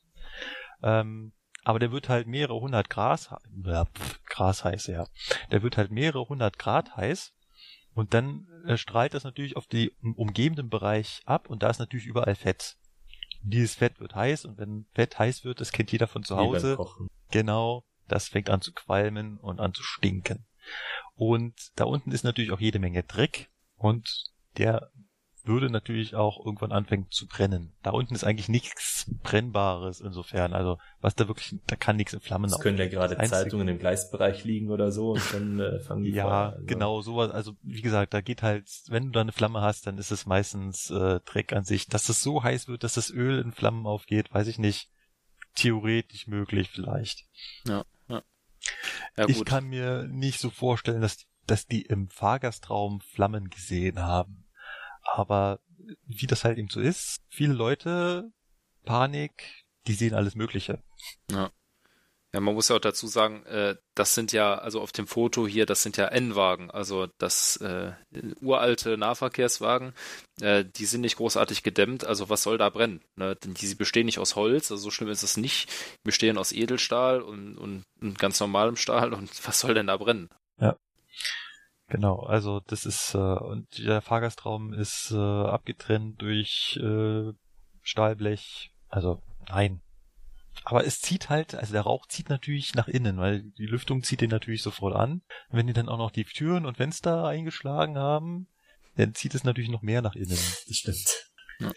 Ähm, Eigentlich hätten die einfach vorgehen können, oder? Warum schlägt man die Fenster ein und man sieht, von draußen kommt der Rauch? das ist ja auch das, was alle Leute unter den Kommentaren schreiben.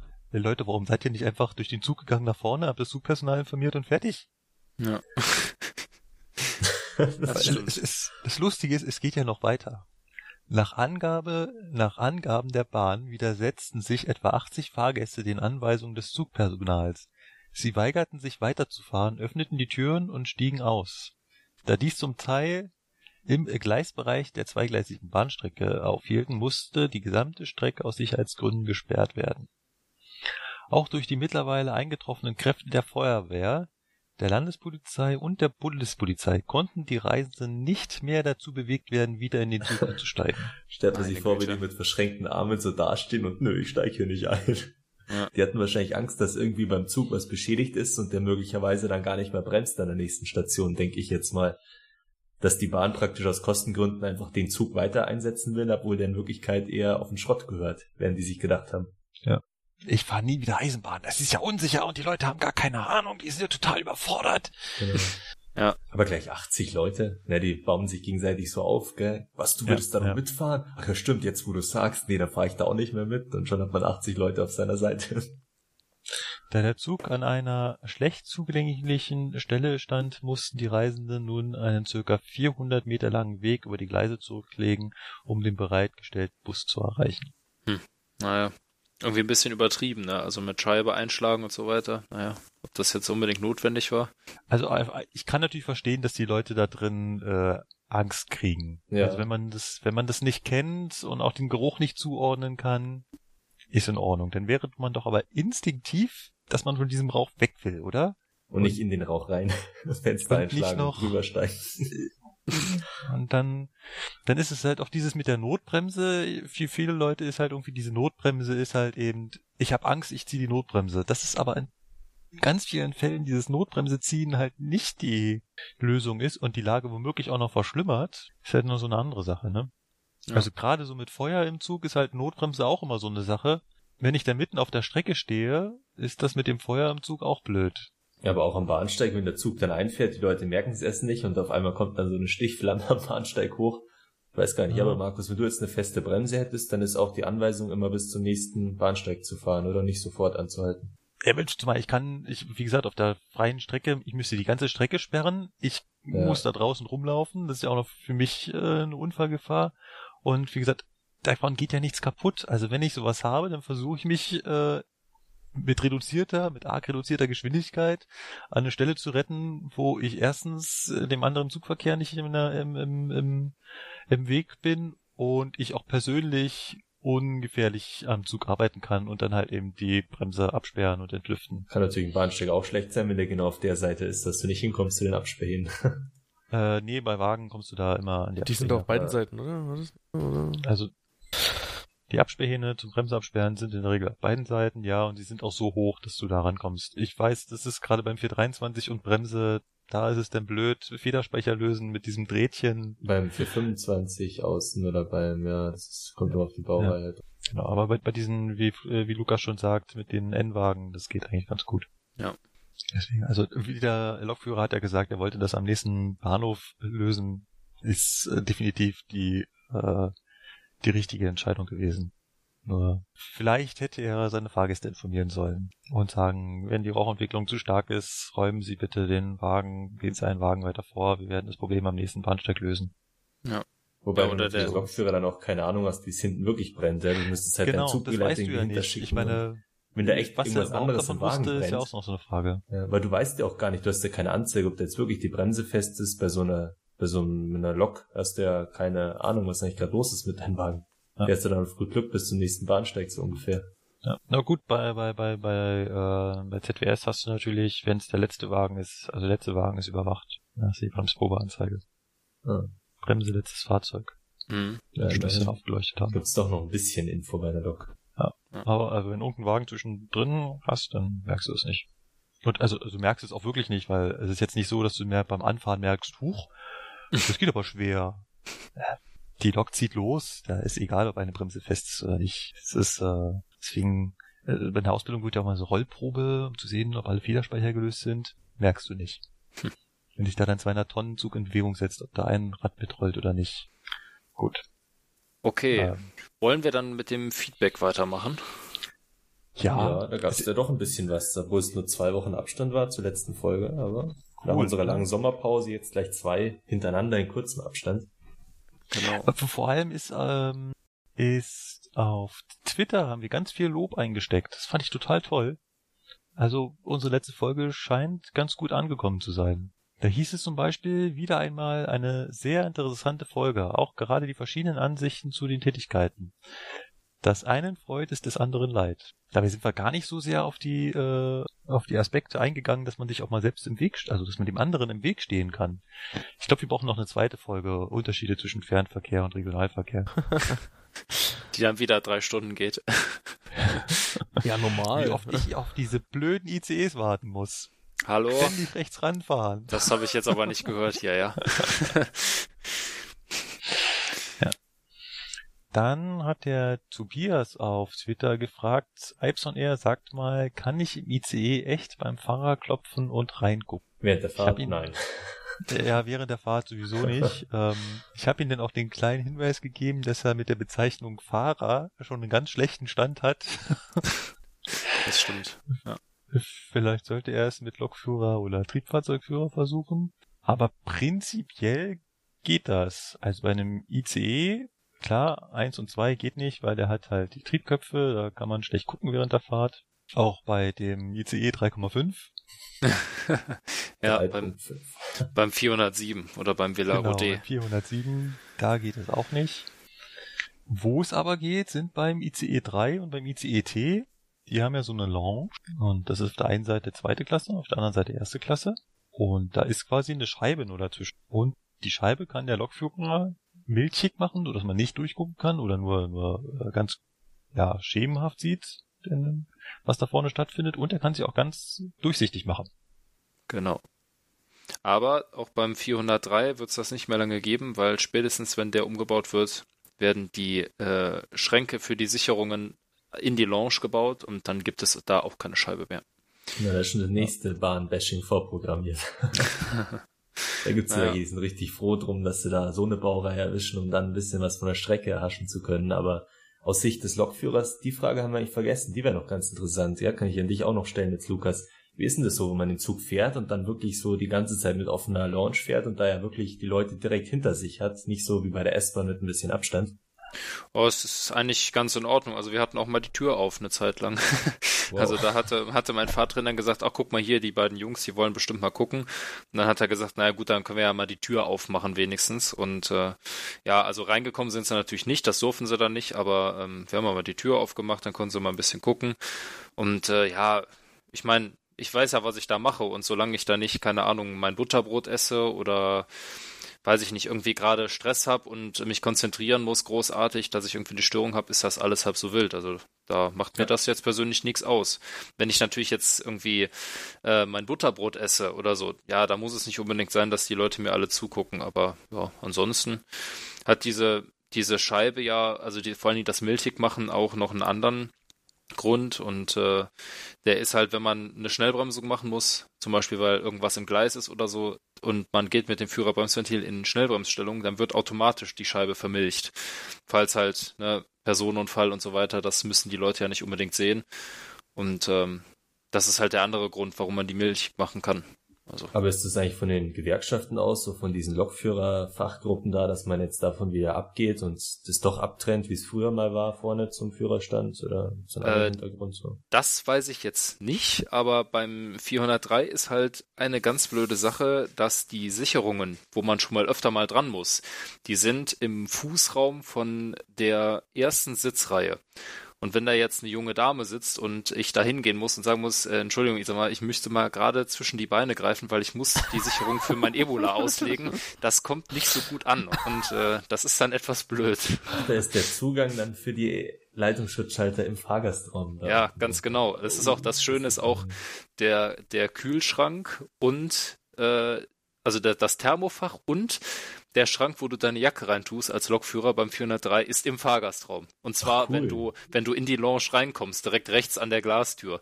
Da, denkst du natürlich auch, ja, klasse. wenn ich ICE fahre, da mal reinschauen mit Vierkant, oder? Und dann schauen, was da so im Kühlschrank gerade so drin ja, lagert. Ja, ja so, so nach dem Motto ist das auch. Also das ist, das ist total. im Bistro. Ja, es ist total unkomfortabel für den Lokführer, weil, naja, also wenn ich mein Getränk haben will, dann stehe ich ja nicht bei 300 auf und sag so, äh, Entschuldigung, ich muss jetzt hier mal gerade durch zu meinem Kühlschrank. Oh, das jetzt habe ja ich natürlich den Schlüssel vergessen, jetzt ist die Tür zugefallen. Oh, das ist ah, jetzt aber Mist. schade. genau. Aber ein Konstruktionsfehler, man hätte ja nur ein paar Meter mehr den Führerraum, Führerstand hinterziehen müssen und schon hätte das ja alles geklappt. Aber wenn man genau eine Sitzgruppe da noch reinbauen will, dann halt eben nicht. Ja, Tja, das ist auch hätten wir damals schon einen Zuglabor gehabt. Ja, oh ja, ja genau. siehst du, Markus. Und schon kommen wir wieder drauf zurück. Wobei die Leute wären ja sogar noch froh, die würden ja sagen, ja, wir wollen den Lokführer-Kühlschrank bei uns den Zugang im Fahrgastraum haben. Also da wäre, glaube ich, ein Zuglabor keine gute Variante, um das abzuändern. da müsste ja. man für Lokführer ein Zuglabor machen, ja, das wär's. Dass wir mal eingeladen werden und Verbesserungen vorschlagen. Teilweise ist es sogar so, dass die Ersatzfahrpläne auf manchen äh, Triebzügen auch im Schrank sind und zwar in dem Schrank, der auch im Fahrgastraum ist. Ähm, in der ersten Sitzreihe, das ist halt so alles irgendwie ein bisschen blöd gemacht und deswegen ist das ziemlich unkomfortabel. Na, ihr sollt ja auch ein bisschen Fahrgastkontakt haben, oder im Fernverkehr, also bitte. Ja, naja. Nicht so außen vor. Wenn es denn sein mal, muss. Können Sie sich auf die Seite setzen, ich brauche meinen Fahrplan, der ist unter Ihnen, Sie sitzen drauf. Genau. ja, es ist schon, ist schon eine tolle Konstruktion, der 403. Also, muss man schon sagen. Klasse. Aber zwischen die Beine greifen gibt's bei Regio auch. Da gibt ja so einige Triebzüge, 425 glaube ich, oh ja, wo die Absperrhähne unter den Sitzen sind, da musst ja. du auch die Fahrgäste hochjagen. Ich müsste mal unter ihnen ran. ja, schön. nee, also deswegen beim, beim nächsten Umbau, der jetzt demnächst einfach mal kommen soll, da kommt halt, wie gesagt, diese ganze, äh, diese ganze Scheibe kommt weg, da kommen Schränke hin. Und ich weiß nicht, ob die Launch auch wegkommt. Aber es könnte sein, dass sie die da lassen, aber man sitzt, sitzt dann halt vor einem Schrank. Das ist halt dann blöd, aber ja. ja sehr Kann man nichts machen. Also ich, ich fand das immer sehr schick da zu sitzen. Und wenn du halt einen Lokführer hattest, der das dann auch durchsichtig gelassen hat, ähm, ist das schon, also selbst für jemanden, der die Ansicht normalerweise kennt, ist es halt ach, auch angenehmer, nach ja. vorne rausgucken zu können. Und das hat, glaube ich, schon viele Leute auch so zur Bahn gebracht. Mir ging es ja bei der S-Bahn eigentlich auch so, bei den 423. Früher gab es ja auch die Anweisung, die mussten mit offenem Rollo fahren und das war ganz toll, wie da vor 15 Jahren die neue S-Bahn eingefahren kam und dann konnte man da, bis man in die Stadt gefahren ist, sich die Zeit vertreiben, indem man halt da dem hinter der Scheibe zuguckt. Manchmal sogar extra nur S-Bahn gefahren ist, weil man gesehen hat, es ist eine neue S-Bahn und ich kann da ein bisschen vorschauen. Also hat, glaube ich, schon einige andere auch zur Bahn gebracht, diese offene Scheibe. Ja. Ich kann das ja äh, aus Berlin berichten. Ich bin ja in Berlin aufgewachsen und die Berliner S-Bahn, da hast du quasi nie eine Scheibe. Also keine Baureihe hat eine wirkliche Scheibe, dass du da vorne rausgucken kannst. Und dann kam ja irgendwann mal der 423 nach Berlin zum, zum Aushelfen und zur, zur Weltmeisterschaft und so. Und da war das für mich so das erste Mal das Erlebnis, dass man dem Lokführer da zugucken kann. Toll. Für die Lokführer ja, also, wahrscheinlich auch, deswegen hat er es dann aufgemacht, oder wo es bei ja. uns dann immer zu war, die letzten, seit den letzten Jahren, ja. Ansonsten kann ich das halt nur von, von, von Dostos und das war auch so für mich dieser, dieses Erlebnis, ähm, also wie gesagt, vom Doppelstockwagen, wenn man mal Regionalexpress gefahren ist, da war vielleicht schon mal äh, das Rolle offen und da habe ich dann so das erste Mal, es war wirklich das erste Mal, dass ich dem Lokführer zuschauen konnte und das war so dieses Aha-Erlebnis, als ich jetzt hier in Bayern bei Albert Schwaben dann Dosto fahren durfte und dann das erste Mal direkt auf der anderen Seite gesessen habe. Mhm. Das fand ich halt ganz cool. Und deswegen ist bei mir auch immer das Rollo offen, weil ich weiß, ich habe auch mal auf der anderen Seite gesessen, habe mich sowas von tierisch geärgert, dass das Rollo zu ist. Was, was macht er denn da vorne, was er nicht zeigen will? Ja. Ja, es gibt ja aber auch äh, Kollegen, die sich dann so komplett abschotten, also alles zumachen, an den Seiten noch die Rollos runter vorne. Stopfen. Ja, genau, also das äh, habe ich auch schon gesehen. Und auch hängt äh, wohl auch oft mit den Blenden von hinten zusammen. Es ist wirklich so bei unseren ja, Rollos, die sind oft so ausgelutscht, ausgeleiert und dann ist da so ein Spalt, der noch vorblendet und das wollen die nicht und deswegen stopfen die die Zeitungen nicht unbedingt dahingehend rein, dass man nichts vorsehen kann, sondern dass halt das Licht auch nicht so in der Nacht durchkommt. Ja, das ist natürlich noch ein Argument. Das nimmt auch jeder Lokführer anders wahr. Also wenn, mich hat das nie gestört, wenn von hinten so ein bisschen Licht kam, aber es gibt halt andere, die finden das sind da total empfindlich, wenn sich da irgendwas in der Scheibe spiegelt. Deswegen. Deswegen hat also die Werkstatt, die Werkstatt auch die Halogens schon vor Jahren irgendwann mal rausgeschraubt, weil normal sind doch beim 423 direkt hinter der mhm. Scheibe oben noch so helle Halogenspots, ja. aber die sind ja bei uns eben weg seit ein paar Jahren. Jetzt sind da Attrappen drin, oder? Sind da überhaupt noch? Ich dachte mal, das wäre nur leer, die Fassung ist da nur noch, oder? Ist da doch was drin? Drauf was hinterm, Muss ich auch mal schauen. Was beim 423 hinterm Führerstand oben die erste Lampe. Ja. Da ist, ja. da ist noch was drin. Nein, nicht die, nicht die Leuchtstoff, du meinst die Röhre, oder? Ja. Ja, wir meinen oben, da sind noch so Spots, so kleine zum Reinschrauben. Ja. Genau. Oh Gott, auf was achtet ihr denn? Du kennst das Fahrzeug ja gar nicht, Philipp. Ja, also, Philipp, bei wem hattest du Baureihenfeststellung? also, Aber wir müssen ja alle zugeben, dass wir den grauen Pinöpel nicht kennen. Ich habe, ah stimmt, mir fällt gerade ein, letztens äh, überlegt, da ist mir was aufgefallen. Und zwar, dass sich nämlich die, die Displays von der, von der, von den Anzeigen oben, die LEDs mal heller und mal dunkler schalten und dachte mir, da muss ja auch irgendwo ein Sensor dafür sein. Vielleicht haben die nur Echt? im Endwagen den Sensor und der geht dann für den ganzen Zug. Was? Das habe ich gemerkt, das Fahrgastraumlicht ausgemacht und auf einmal in dem Moment, wenn man auf die LED-Anzeige schaut, wird die richtig hell. Macht man das Licht an und achtet auf die Anzeige, dann werden die LED-Punkte auf einmal dunkler. Also Aber irgendwas so muss messen, wie hell diese LED-Anzeige angezeigt wird. Aber es macht doch so rum gar keinen Sinn. Also eigentlich müsste es doch dunkler werden, ähm, wenn es dunkler Markus, wird. Markus, vielleicht ist das von Flo seinem Augenempfinden her so geworden. Wäre rein theoretisch möglich, aber ich glaube schon, dass die auf äh, Sensorbasis Ich glaube, du hast dir da einfach nur was eingebildet, Flo. Glaube ich nicht. Einbildung ist auch eine Bildung, ja, doch, doch, doch. Na gut, kommen wir mal von, von Einbildung. kommen wir nochmal zu dem weiteren Feedback. Wir haben nämlich noch Feedback auf YouTube bekommen. Oh ja, und zwar vom BW Campen. ich lese mal vor. Ich fange mal mit dem ersten an. Er hat zuerst unter Folge 17 kommentiert. Er scheint scheinbar von hinten alles durchzuhören. Hallo Leute, ich habe noch eine Frage zu den Reservierungen mit diesen Steckkarten. Wie wird das gemacht, wenn ein Sitzplatz in einem Zug auf einer Strecke zweimal reserviert wird? Also zum Beispiel, es wird von Hamburg nach Köln reserviert und dann nochmal von Koblenz nach Stuttgart. Wenn der Zuglauf des Intercity Hamburg, Köln, Koblenz, Stuttgart lautet. Ja, einfache Antwort entsteht auf diesen Steckkarten beide Reservierungen drauf. Also es ist nicht so wie bei den elektronischen, dass es dann wechselt zum richtigen Zeitpunkt, sondern man druckt einfach von Anfang an beide Reservierungen drauf. Die stehen dann quasi untereinander aufgelistet Ich weiß nicht, wie die das machen, wenn das nicht auf die mehr auf den Zettel passt. Ob die dann zwei Zettel oder das mit Tesa drunter kleben. Da hatte doch Patrick immer irgendwie davon berichtet. Der musste doch als Rangierer auch die, diese Reservierungszettel da einstecken, Ja. ne?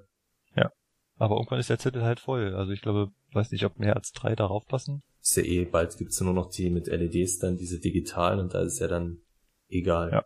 Auslaufmodell. Ich habe auch neulich gehört, dass die äh, Disketten jetzt endgültig, ach genau, das war im, im, im Bahncast, da hatten sie ja einen, einen Zugbegleiter äh, tapfer, äh, zu Gast und er hat berichtet, dass es das mit den Disketten jetzt endgültig erledigt hat. Jetzt alles elektronisch über Funk geladen. Ich habe gestern noch eine gesehen. Im Dienstabteil. Diskette? Ja, im Dienstabteil vom Zugführer lag noch eine rum. Da Jetzt musst du mich mal kurz aufklären, weil ich glaube, das machen auch ganz viele falsch. Das ist eine dreieinhalb Zoll Diskette. Das denke ich schon, ja. Ich glaube Ah. ja. Aber Und nicht eine fünf, ein Viertel. nee, das ist glaube ich dreieinhalb. Müsste es. Dreieinhalb Zoll. Ja, Gut, ja. also ich diese, nachgemessen. das brauchst du doch, Florian, kennst du noch fünf, ein Viertel Zoll Disketten? Nein. Aber ich Gut. weiß, dass Zoll eine Maßeinheit viel größer ist. Das ist schon mal gut. Also zwischen diesen beiden Disketten unterscheidet sich nicht nur die Größe. Das eine ist so ein lappriges Papierart, das sind quasi drei Papierschichten aufeinander, fünf ein Viertel, Ja, ist genau. total lapprig. Und dreieinhalb Zoll ist halt ein feste, Ja. ein festes Teil. Dann war es definitiv eine dreieinhalb Zoll. Und die war halt, Okay. lag halt noch vor dem, äh, vor dem FIS-Rechner rum. Und da stand irgendwie Ja. drauf, äh, äh, ähm, Reset-Diskette oder so. Also auf jeden Fall, wenn man das, wenn man irgendwie an den FIS irgendwas zurücksetzen will, dann schiebt man die Diskette da rein und dann Ah, ja. bootet sich das irgendwie neu und dann funktioniert das wieder. Oder so. Okay. Aber es hat nichts mit den Reservierungen zu tun, die werden alle über Datenfernübertragung abgerufen. Das war noch vor ein paar Jahren anders. Ich kann mich auch mal an die ICE-Fahrt erinnern, da wo dann irgendwie auch der Zugbegleiter gemeint hatte, unser Diskett, und der hat wirklich wohlgemerkt gesagt, Diskett ist gerade noch nicht da und wir suchen, äh, dass wir die finden. Und da haben die Fahrgäste auch alle gelacht und nur gemeint, ja, der weiß wahrscheinlich nie mehr, was eine Diskette ist. Der weiß nicht, ob das der, die oder das Diskette ist und dass es Diskette und nicht Diskett heißt. Und überhaupt, dass die Bahn noch Disketten verwendet. Und das war so vor drei oder vier Jahren, wo ich dann mal mit dem ICE mitgefahren bin. Also schon lustig. Naja. Wie das halt so ist mit der Innovation bei der Bahn, ne? Ja, und die haben halt wirklich gesagt, die haben die Diskette gerade, die finden die im Zug nicht, weißt du? Da macht eine Durchsage, wir können leider keine Reservierungen anzeigen, äh, weil wir gerade dieses Diskett äh, nicht finden. Wir suchen es noch. Und dann irgendeinem nächsten Bahnhof hat er dann gemeint, wir haben jetzt eine Ersatzdiskett von einem örtlichen Personal gekriegt. Also wenigstens hat er gut und ehrlich informiert. Ja, die haben das irgendwie so an Rechnern am Bahnsteig, haben die das auf diese Diskette aufgespielt und dann zum, zum Zug gebracht. Ja. Das ist, äh, war schon Hightech. Ich meine, der ICE hat ja gerade 25-jähriges Jubiläum. Der war ja aus Anfang der 90er bzw. Ende der 80er entwickelt. Da war die 3,5 Zoll Diskette ja Hightech. Das stimmt. Von daher man muss ja immer die Zeiträume sehen. Das ist ja genauso wie der 423. Jetzt sieht jeder über den her, was für eine alte FIS da drin ist und die kann, können nicht mal alle ansagen und äh, Wochentage kennst du auch nicht. Ja, Leute, der 423 wurde Ende der 90er Jahre entwickelt. Überlegt mal, was ihr Ende der 90er Jahre für Rechner zu Hause hattet.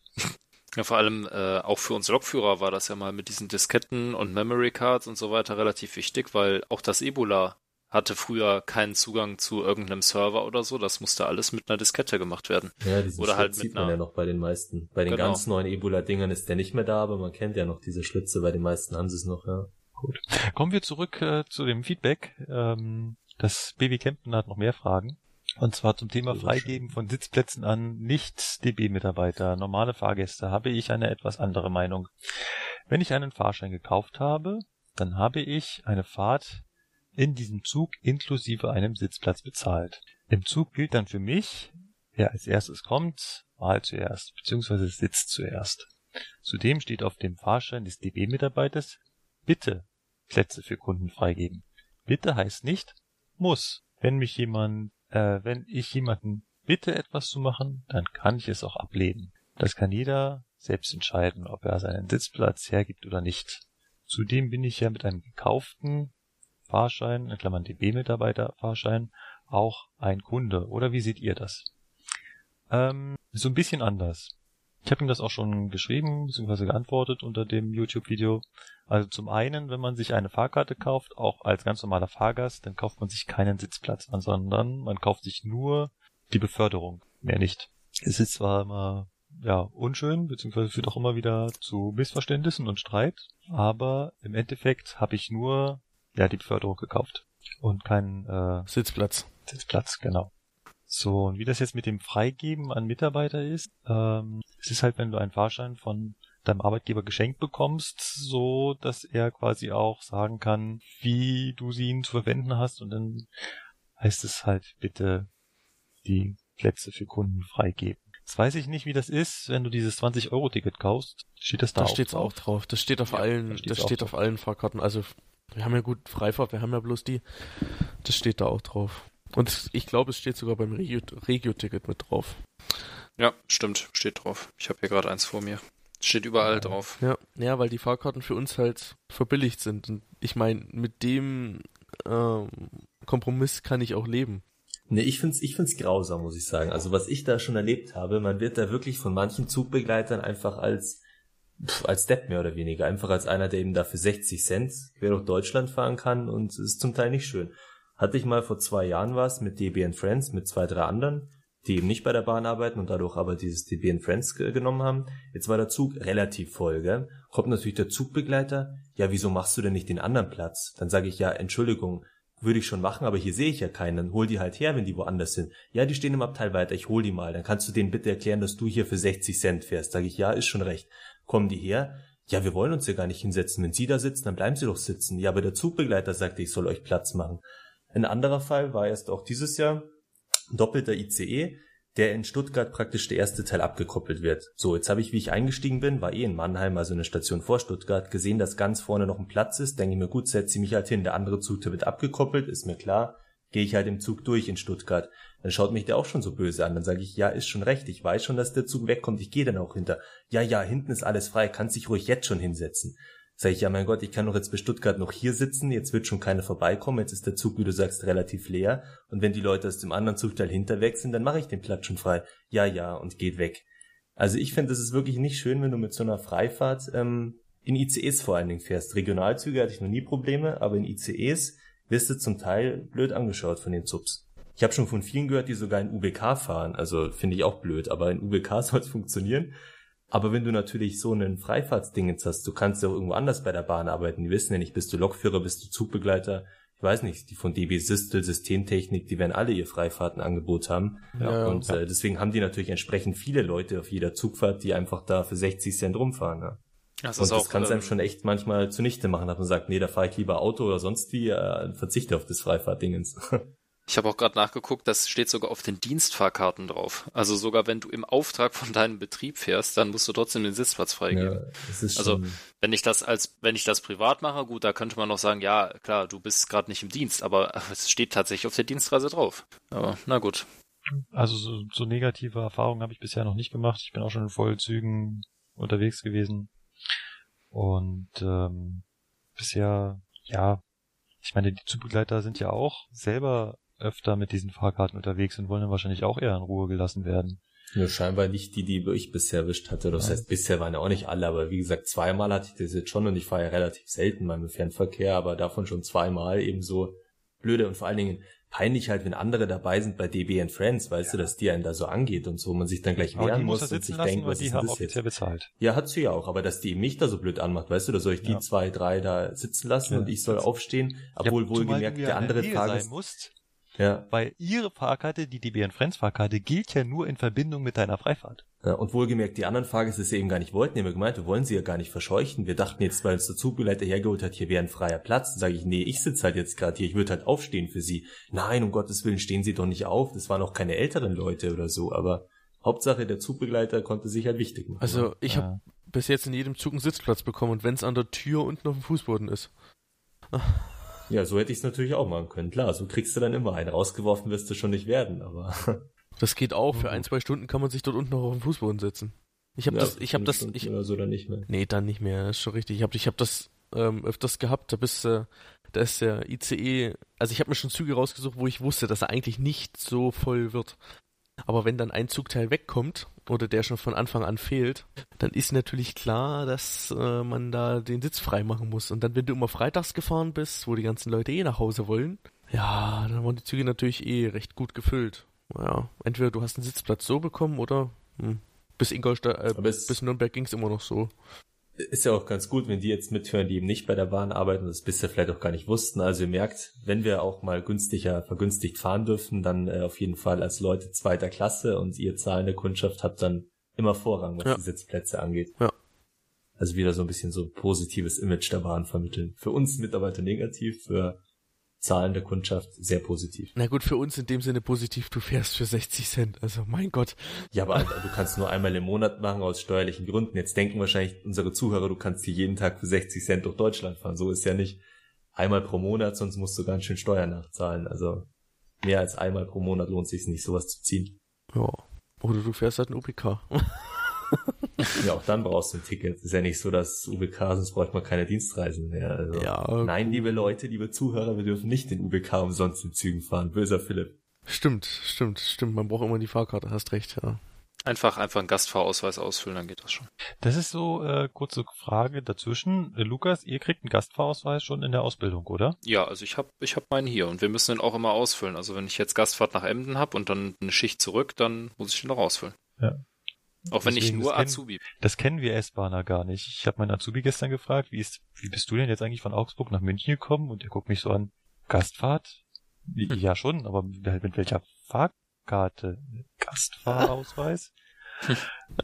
Ach, kriegt ihr den als Azubi schon? Ja, warum denn nicht? Ja, wir als S-Bahner kennen das nicht. Jein, jein. Wir haben ja unseren S-Bahn-Ausweis und der wiederum berechtigt Genau, ja zu. Gastfahrten. Also ja, aber der Punkt ist natürlich, der Gastfahrausweis, der gilt einfach überall.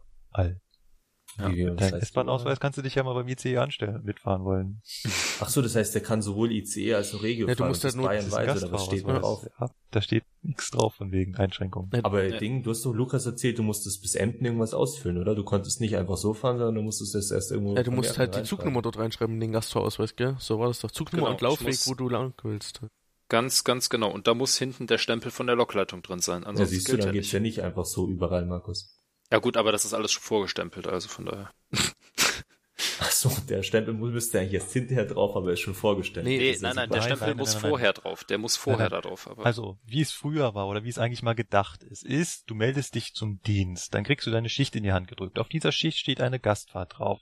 Dann nimmst du deinen Gastfahrausweis, zeigst dir dem dein, äh, schreckst da also die Zugnummer ein, die auf deiner Schicht steht, dann dein Lokleiter oder wer auch immer ähm, da dir deine Schicht in die Hand gedrückt hat, nimmt dann deinen Stempel und stempelt genau diese Gastfahrt ab, weil er sieht, du hast diese Gastfahrt und die steht auf deinem, auf deiner Schicht drauf.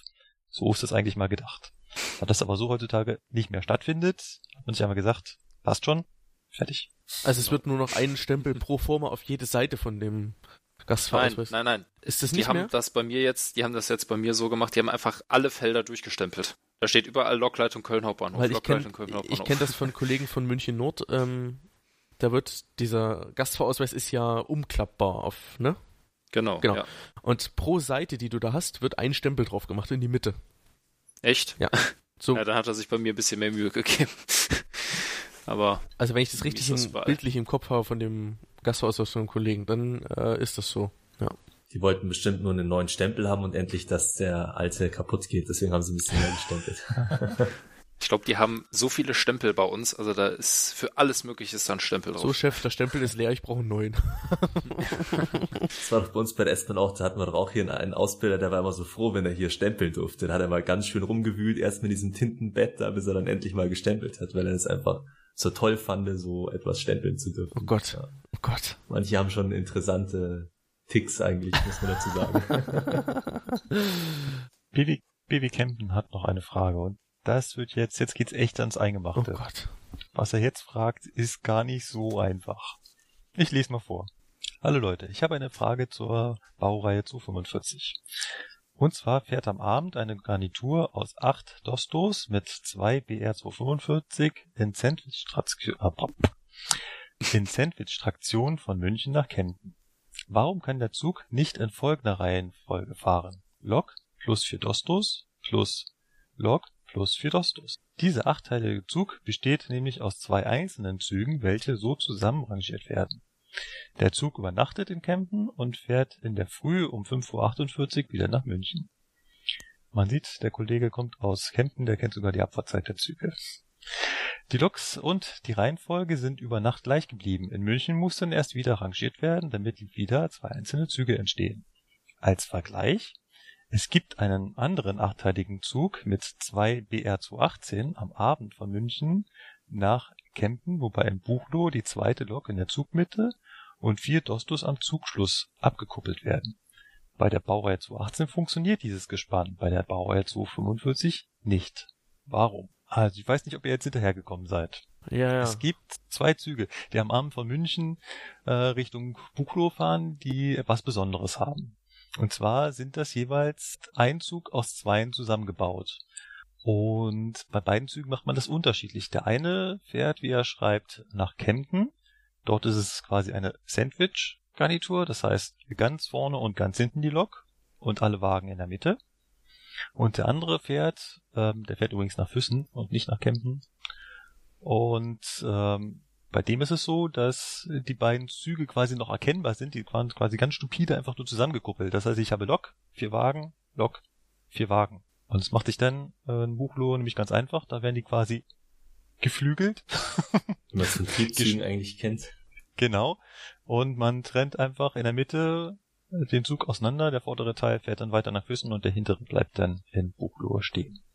Kommt eigentlich Jetzt ein er Rangierer sich- oder muss es der Lokführer selber machen, dann es aussehen? Ähm, in Buchloe macht das, glaube ich, der Lokführer selber. Aber ich hatte den Zug noch nicht. Ich habe den einmal in der Ausbildung gefahren, als wir 2018 gemacht haben. Aber seitdem habe ich den nicht. Ähm, die, Garni die Sandwich-Garnitur, die habe ich auch selber. Das heißt, da bin ich derjenige, der die zusammenbaut. Deswegen kenne ich den ganz gut. Und jetzt ist halt seine Frage, dass ähm, die Sandwich-Garnitur wird mit 245 gefahren und die, äh, dieser Doppelzug, wie er von uns genannt wird, ähm, wird halt mit 218 gefahren. Und jetzt wäre es doch einfacher, wenn man die Sandwich-Garnitur auch so fahren würde wie diese Doppelgarnitur, weil dann bräuchte man die nicht aufwendig zusammenrangieren, auch nicht aufwendig wieder auseinanderrangieren. Warum macht man das? Bei der 245 so kompliziert und bei der 218 geht das so einfach. Ähm, war das nicht so, dass bei der 18er der zweite Lokführer sch- weil da muss ja der zweite Lokführer mit da sein, gell? Philipp, du hast genau den Kasus Clactus gefunden und das ist auch das, was dem Fragesteller hier scheinbar nicht äh, bewusst zu sein scheint. Bei diesem Doppelzug, wo die 18er in der Mitte ist, da ist die 18er besetzt Ja, genau. mit einem Lokführer. Und was die machen ist, dass beide Loks angetrieben sind und beide Loks fahren, aber die Lok in der Mitte nicht von vorne aus gesteuert wird, sondern da hinten sitzt ein Lokführer drauf und der ist quasi mit Funk, also über das IS-Kabel, sind ja hier Funkgerät verbunden, ähm, sagen die dann so, hinten aufschalten bitte und dann schaltet er hinten auf und schiebt quasi mit. Was sowas gibt's da wirklich? So ein Fahrgastbetrieb auch? Ja. Das war doch da deswegen, weil der Steuerwagen nicht durchsteuert für die 18er, gell? Oder? War das das? Das ist genau das Komplizierte daran. Jetzt weiß ich nicht, wie sehr ich da ins Detail gehen soll. Man könnte das natürlich auch mit der 245 so machen. Also genauso wie das mit der 18er geht, kann man das auch mit der 245 machen, aber da muss halt die 245 besetzt sein. Es kostet einen weiteren Lokführer, wollen wir nicht. ist doof. Bei der äh, Doppelgarnitur ist es halt so, dass man das gerade nicht anders hinbekommt, wenn man die Züge im Buchlohe trennen will. Dann wäre das extrem kompliziert, dann noch die Lok wieder um zu umfahren und so weiter. Hat man auch schon dran gedacht, das dann doch so zu machen, um sich diesen einen Lokführer zu sparen. Ähm, ob das heißt, ob das dauerhaft so sein wird, dass es als Doppelzug mit zwei Lokführern verkehrt, weiß ich nicht. Aktuell ist es so. Das heißt, wie, wie machen die das? Der sitzt vorne, hat ganz normal sein ZWS eingeschaltet und ist quasi mit seinem Steuerwagen von ganz hinten verbunden und der in der Mitte ist quasi für das ZWS unsichtbar, die Lok, weil da ist alles ausgeschaltet und der schiebt einfach mit. Das Problem ist nämlich, äh, sind unsere Steuerwagen. Ich kann die Steuerwagen nicht so konfigurieren, dass sie einfach so mitlaufen mit Türsteuerung, aber ohne ZWS. Und ich brauche die ZWS aber, um, äh, beziehungsweise das ZTS, um die zweite Lok zu steuern. Das habt ihr jetzt alle nicht verstanden, Doch, oder? schon. Doch. also das heißt quasi, es, es kann ja bei, bei ZDS, ZWS gibt's ja, darf es ja immer nur zwei Teilnehmer geben und quasi der zweite Teilnehmer wird immer von dem einen Dosto besetzt, sozusagen von dem Steuerwagen. Richtig. Ja, das ist äh, Super, natürlich eine tolle äh, Erfindung, aber naja. Genau. Also, versuch das nochmal zu erklären. Zur Fernsteuerung von Loks beziehungsweise ja genau, zur Fernsteuerung von Loks nutzen wir das äh, System ZWS bzw. ZDS. ZWS heißt Zeitmultiplexe Wendezugsteuerung, wird verwendet, wenn ich vom Steuerwagen aus, also von einem Wendezug, eine Lok steuern möchte. Setzt voraus, ich habe genau zwei Teilnehmer, nämlich die Lok und den Steuerwagen. Mehr geht nicht. Ich kann da keine zweite Lok mit steuern, also ein Steuerwagen, zwei Loks. Und ich kann da auch nicht äh, äh, zwei Steuerwagen haben, sondern ich brauche ein Steuerwagen, eine Lok. Dann gibt es noch das zweite System, das heißt ZDS. Es ist auch eine ganz einfache Übersetzung wieder. Das ist wieder Zeitmultiplexe Doppeltraktionssteuerung. Und auch hier habe ich wieder nur zwei Teilnehmer, eine Lok und noch eine Lok. Und es geht auch nicht mit drei Loks. Und es geht auch nicht mit zwei Loks und ein Steuerwagen. Und es geht auch nicht mit einer Lok und einem Steuerwagen. Es ist also genau darauf festgelegt, ich brauche bei ZDS zwei Loks und bei ZWS eine Lok und einen Steuerwagen. Würde aber mit, mit diesem Via Train Bus, diesem neuen WTB, was doch die auch schon vorgerüstet hat und äh, neuen Dosto-Wagen bestimmt dann alles kein Problem mehr sein mit der Konfiguration. Genau, dann ähm, gibt es ja noch dieses äh, Prinzip Zeitmultiplex äh, Mehrfachtraktionssteuerung. Mit der könnte das vielleicht funktionieren, aber da muss ich dann an der Stelle aussteigen, äh, sagen, ja, weiß ich nicht, wie das funktioniert, wenden wir hier nirgendwo an. Von daher ähm, kann ich da nicht sagen, wie das geht. Aber Lukas, eure 146.5, diese Dosto-IC, die werden doch damit gefahren, oder schon? Oder ist das auch nur vorgerüstet, aber wird noch nicht verwendet? Äh, nein, die werden mit WTB gefahren. Das ist nämlich auch immer eine ganz witzige Sache. Äh, würden da auch drei Loks dann zum Beispiel damit gesteuert werden können? Oder was gibt's da so für? Ich habe ja keine Ausbildung darauf, das kann ich dir nicht sagen. Was das weiß ich nicht. So, und jetzt haben wir, wie gesagt, das Problem, wir haben da immer nur zwei Teilnehmer. Wenn ich jetzt allerdings solche komplexen Züge zusammenbaue, dann war das nicht im Sinne des Erfinders. Jetzt habe ich halt das Problem, dass ich da mehrere Loks und mehrere Steuerwagen drin habe. Und ich kann unsere Steuerwagen leider nicht so konfigurieren, dass sie zwar TAF-mäßig weiterlaufen, das heißt, ich habe einen Schluss und einen TAF-Rechner drauf, aber der ZWS nicht mehr agiert, weil ja, die Bauer dieser Steuerwagen haben sich halt gedacht, wenn dann ein Steuerwagen ist, dann fahre ich auch ZWS. Macht ja sonst keinen Sinn. Deswegen habe ich das Problem, dass ich bei, wenn ich die äh, Loks in der Mitte habe und hinten noch einen Steuerwagen dran, habe ich halt das Problem, dass ich die Loks in der Mitte nicht steuern kann, weil es gibt halt kein System dafür bei uns. Deswegen muss da ein zweiter Lokführer drauf. Und bei diesem äh, zu 45 Zug, da mache ich es einfach so, ich pack ganz vorne die zu 45 und ganz hinten die zu 45, schalte da die Doppeltraktionssteuerung out ein und bei den Wagen kann ich jetzt äh, Schluss ausschalten und dann funktioniert das. Dann sind die beiden äh, Wagen müssen dann sich nicht mehr um TAF kümmern, weil das machen die beiden Loks vorne und hinten und ZWS-technisch sind die dann auch tot. Ja. Das ist der Grund, warum das da unterschiedlich ist. Ob das immer so bleiben wird, ist was anderes, aber es hat halt nichts damit zu tun, dass die so 45 irgendwas nicht kann, was die 18er kann. So ZWS, ZDS-mäßig sind die exakt gleich. Es ist mehr so, dass man sich bei dem einen Zug den zusätzlichen Lokführer leistet und bei dem anderen nicht. Gut, okay. Wir haben noch ein Facebook-Feedback bekommen, habe ich gelesen. Also er hat halt ähm, gesagt, dass er jetzt frisch gebackener Zug ist. Er hat jetzt am 1.9., sprich vorgestern, angefangen als ALT in Ulm, also auch im Bereich Allgäu-Schwaben. Und äh, was er noch dazu schreibt, er findet unsere Folgen echt super und sie helfen ihm durchaus beim Einschlafen. Das Einschlafen ist natürlich erstmal ein bisschen uns sauer aufgestoßen, oder Markus? Äh, ich ich kenne das auch von, von anderen Podcasts. Ähm. Wir haben ihm dann äh, geantwortet, dass wir hoffen, er kann die Folgen wenigstens zu Ende hören und erst danach dann, dass er einschläft und nicht schon während der Folge. Auf jeden Fall, äh, wir haben uns halt äh, bedankt und haben ihm gesagt, es wäre jetzt noch zu früh, können wir jetzt auch nochmal allgemein für alle sagen, falls wir da noch mehr Anfragen kriegen sollten.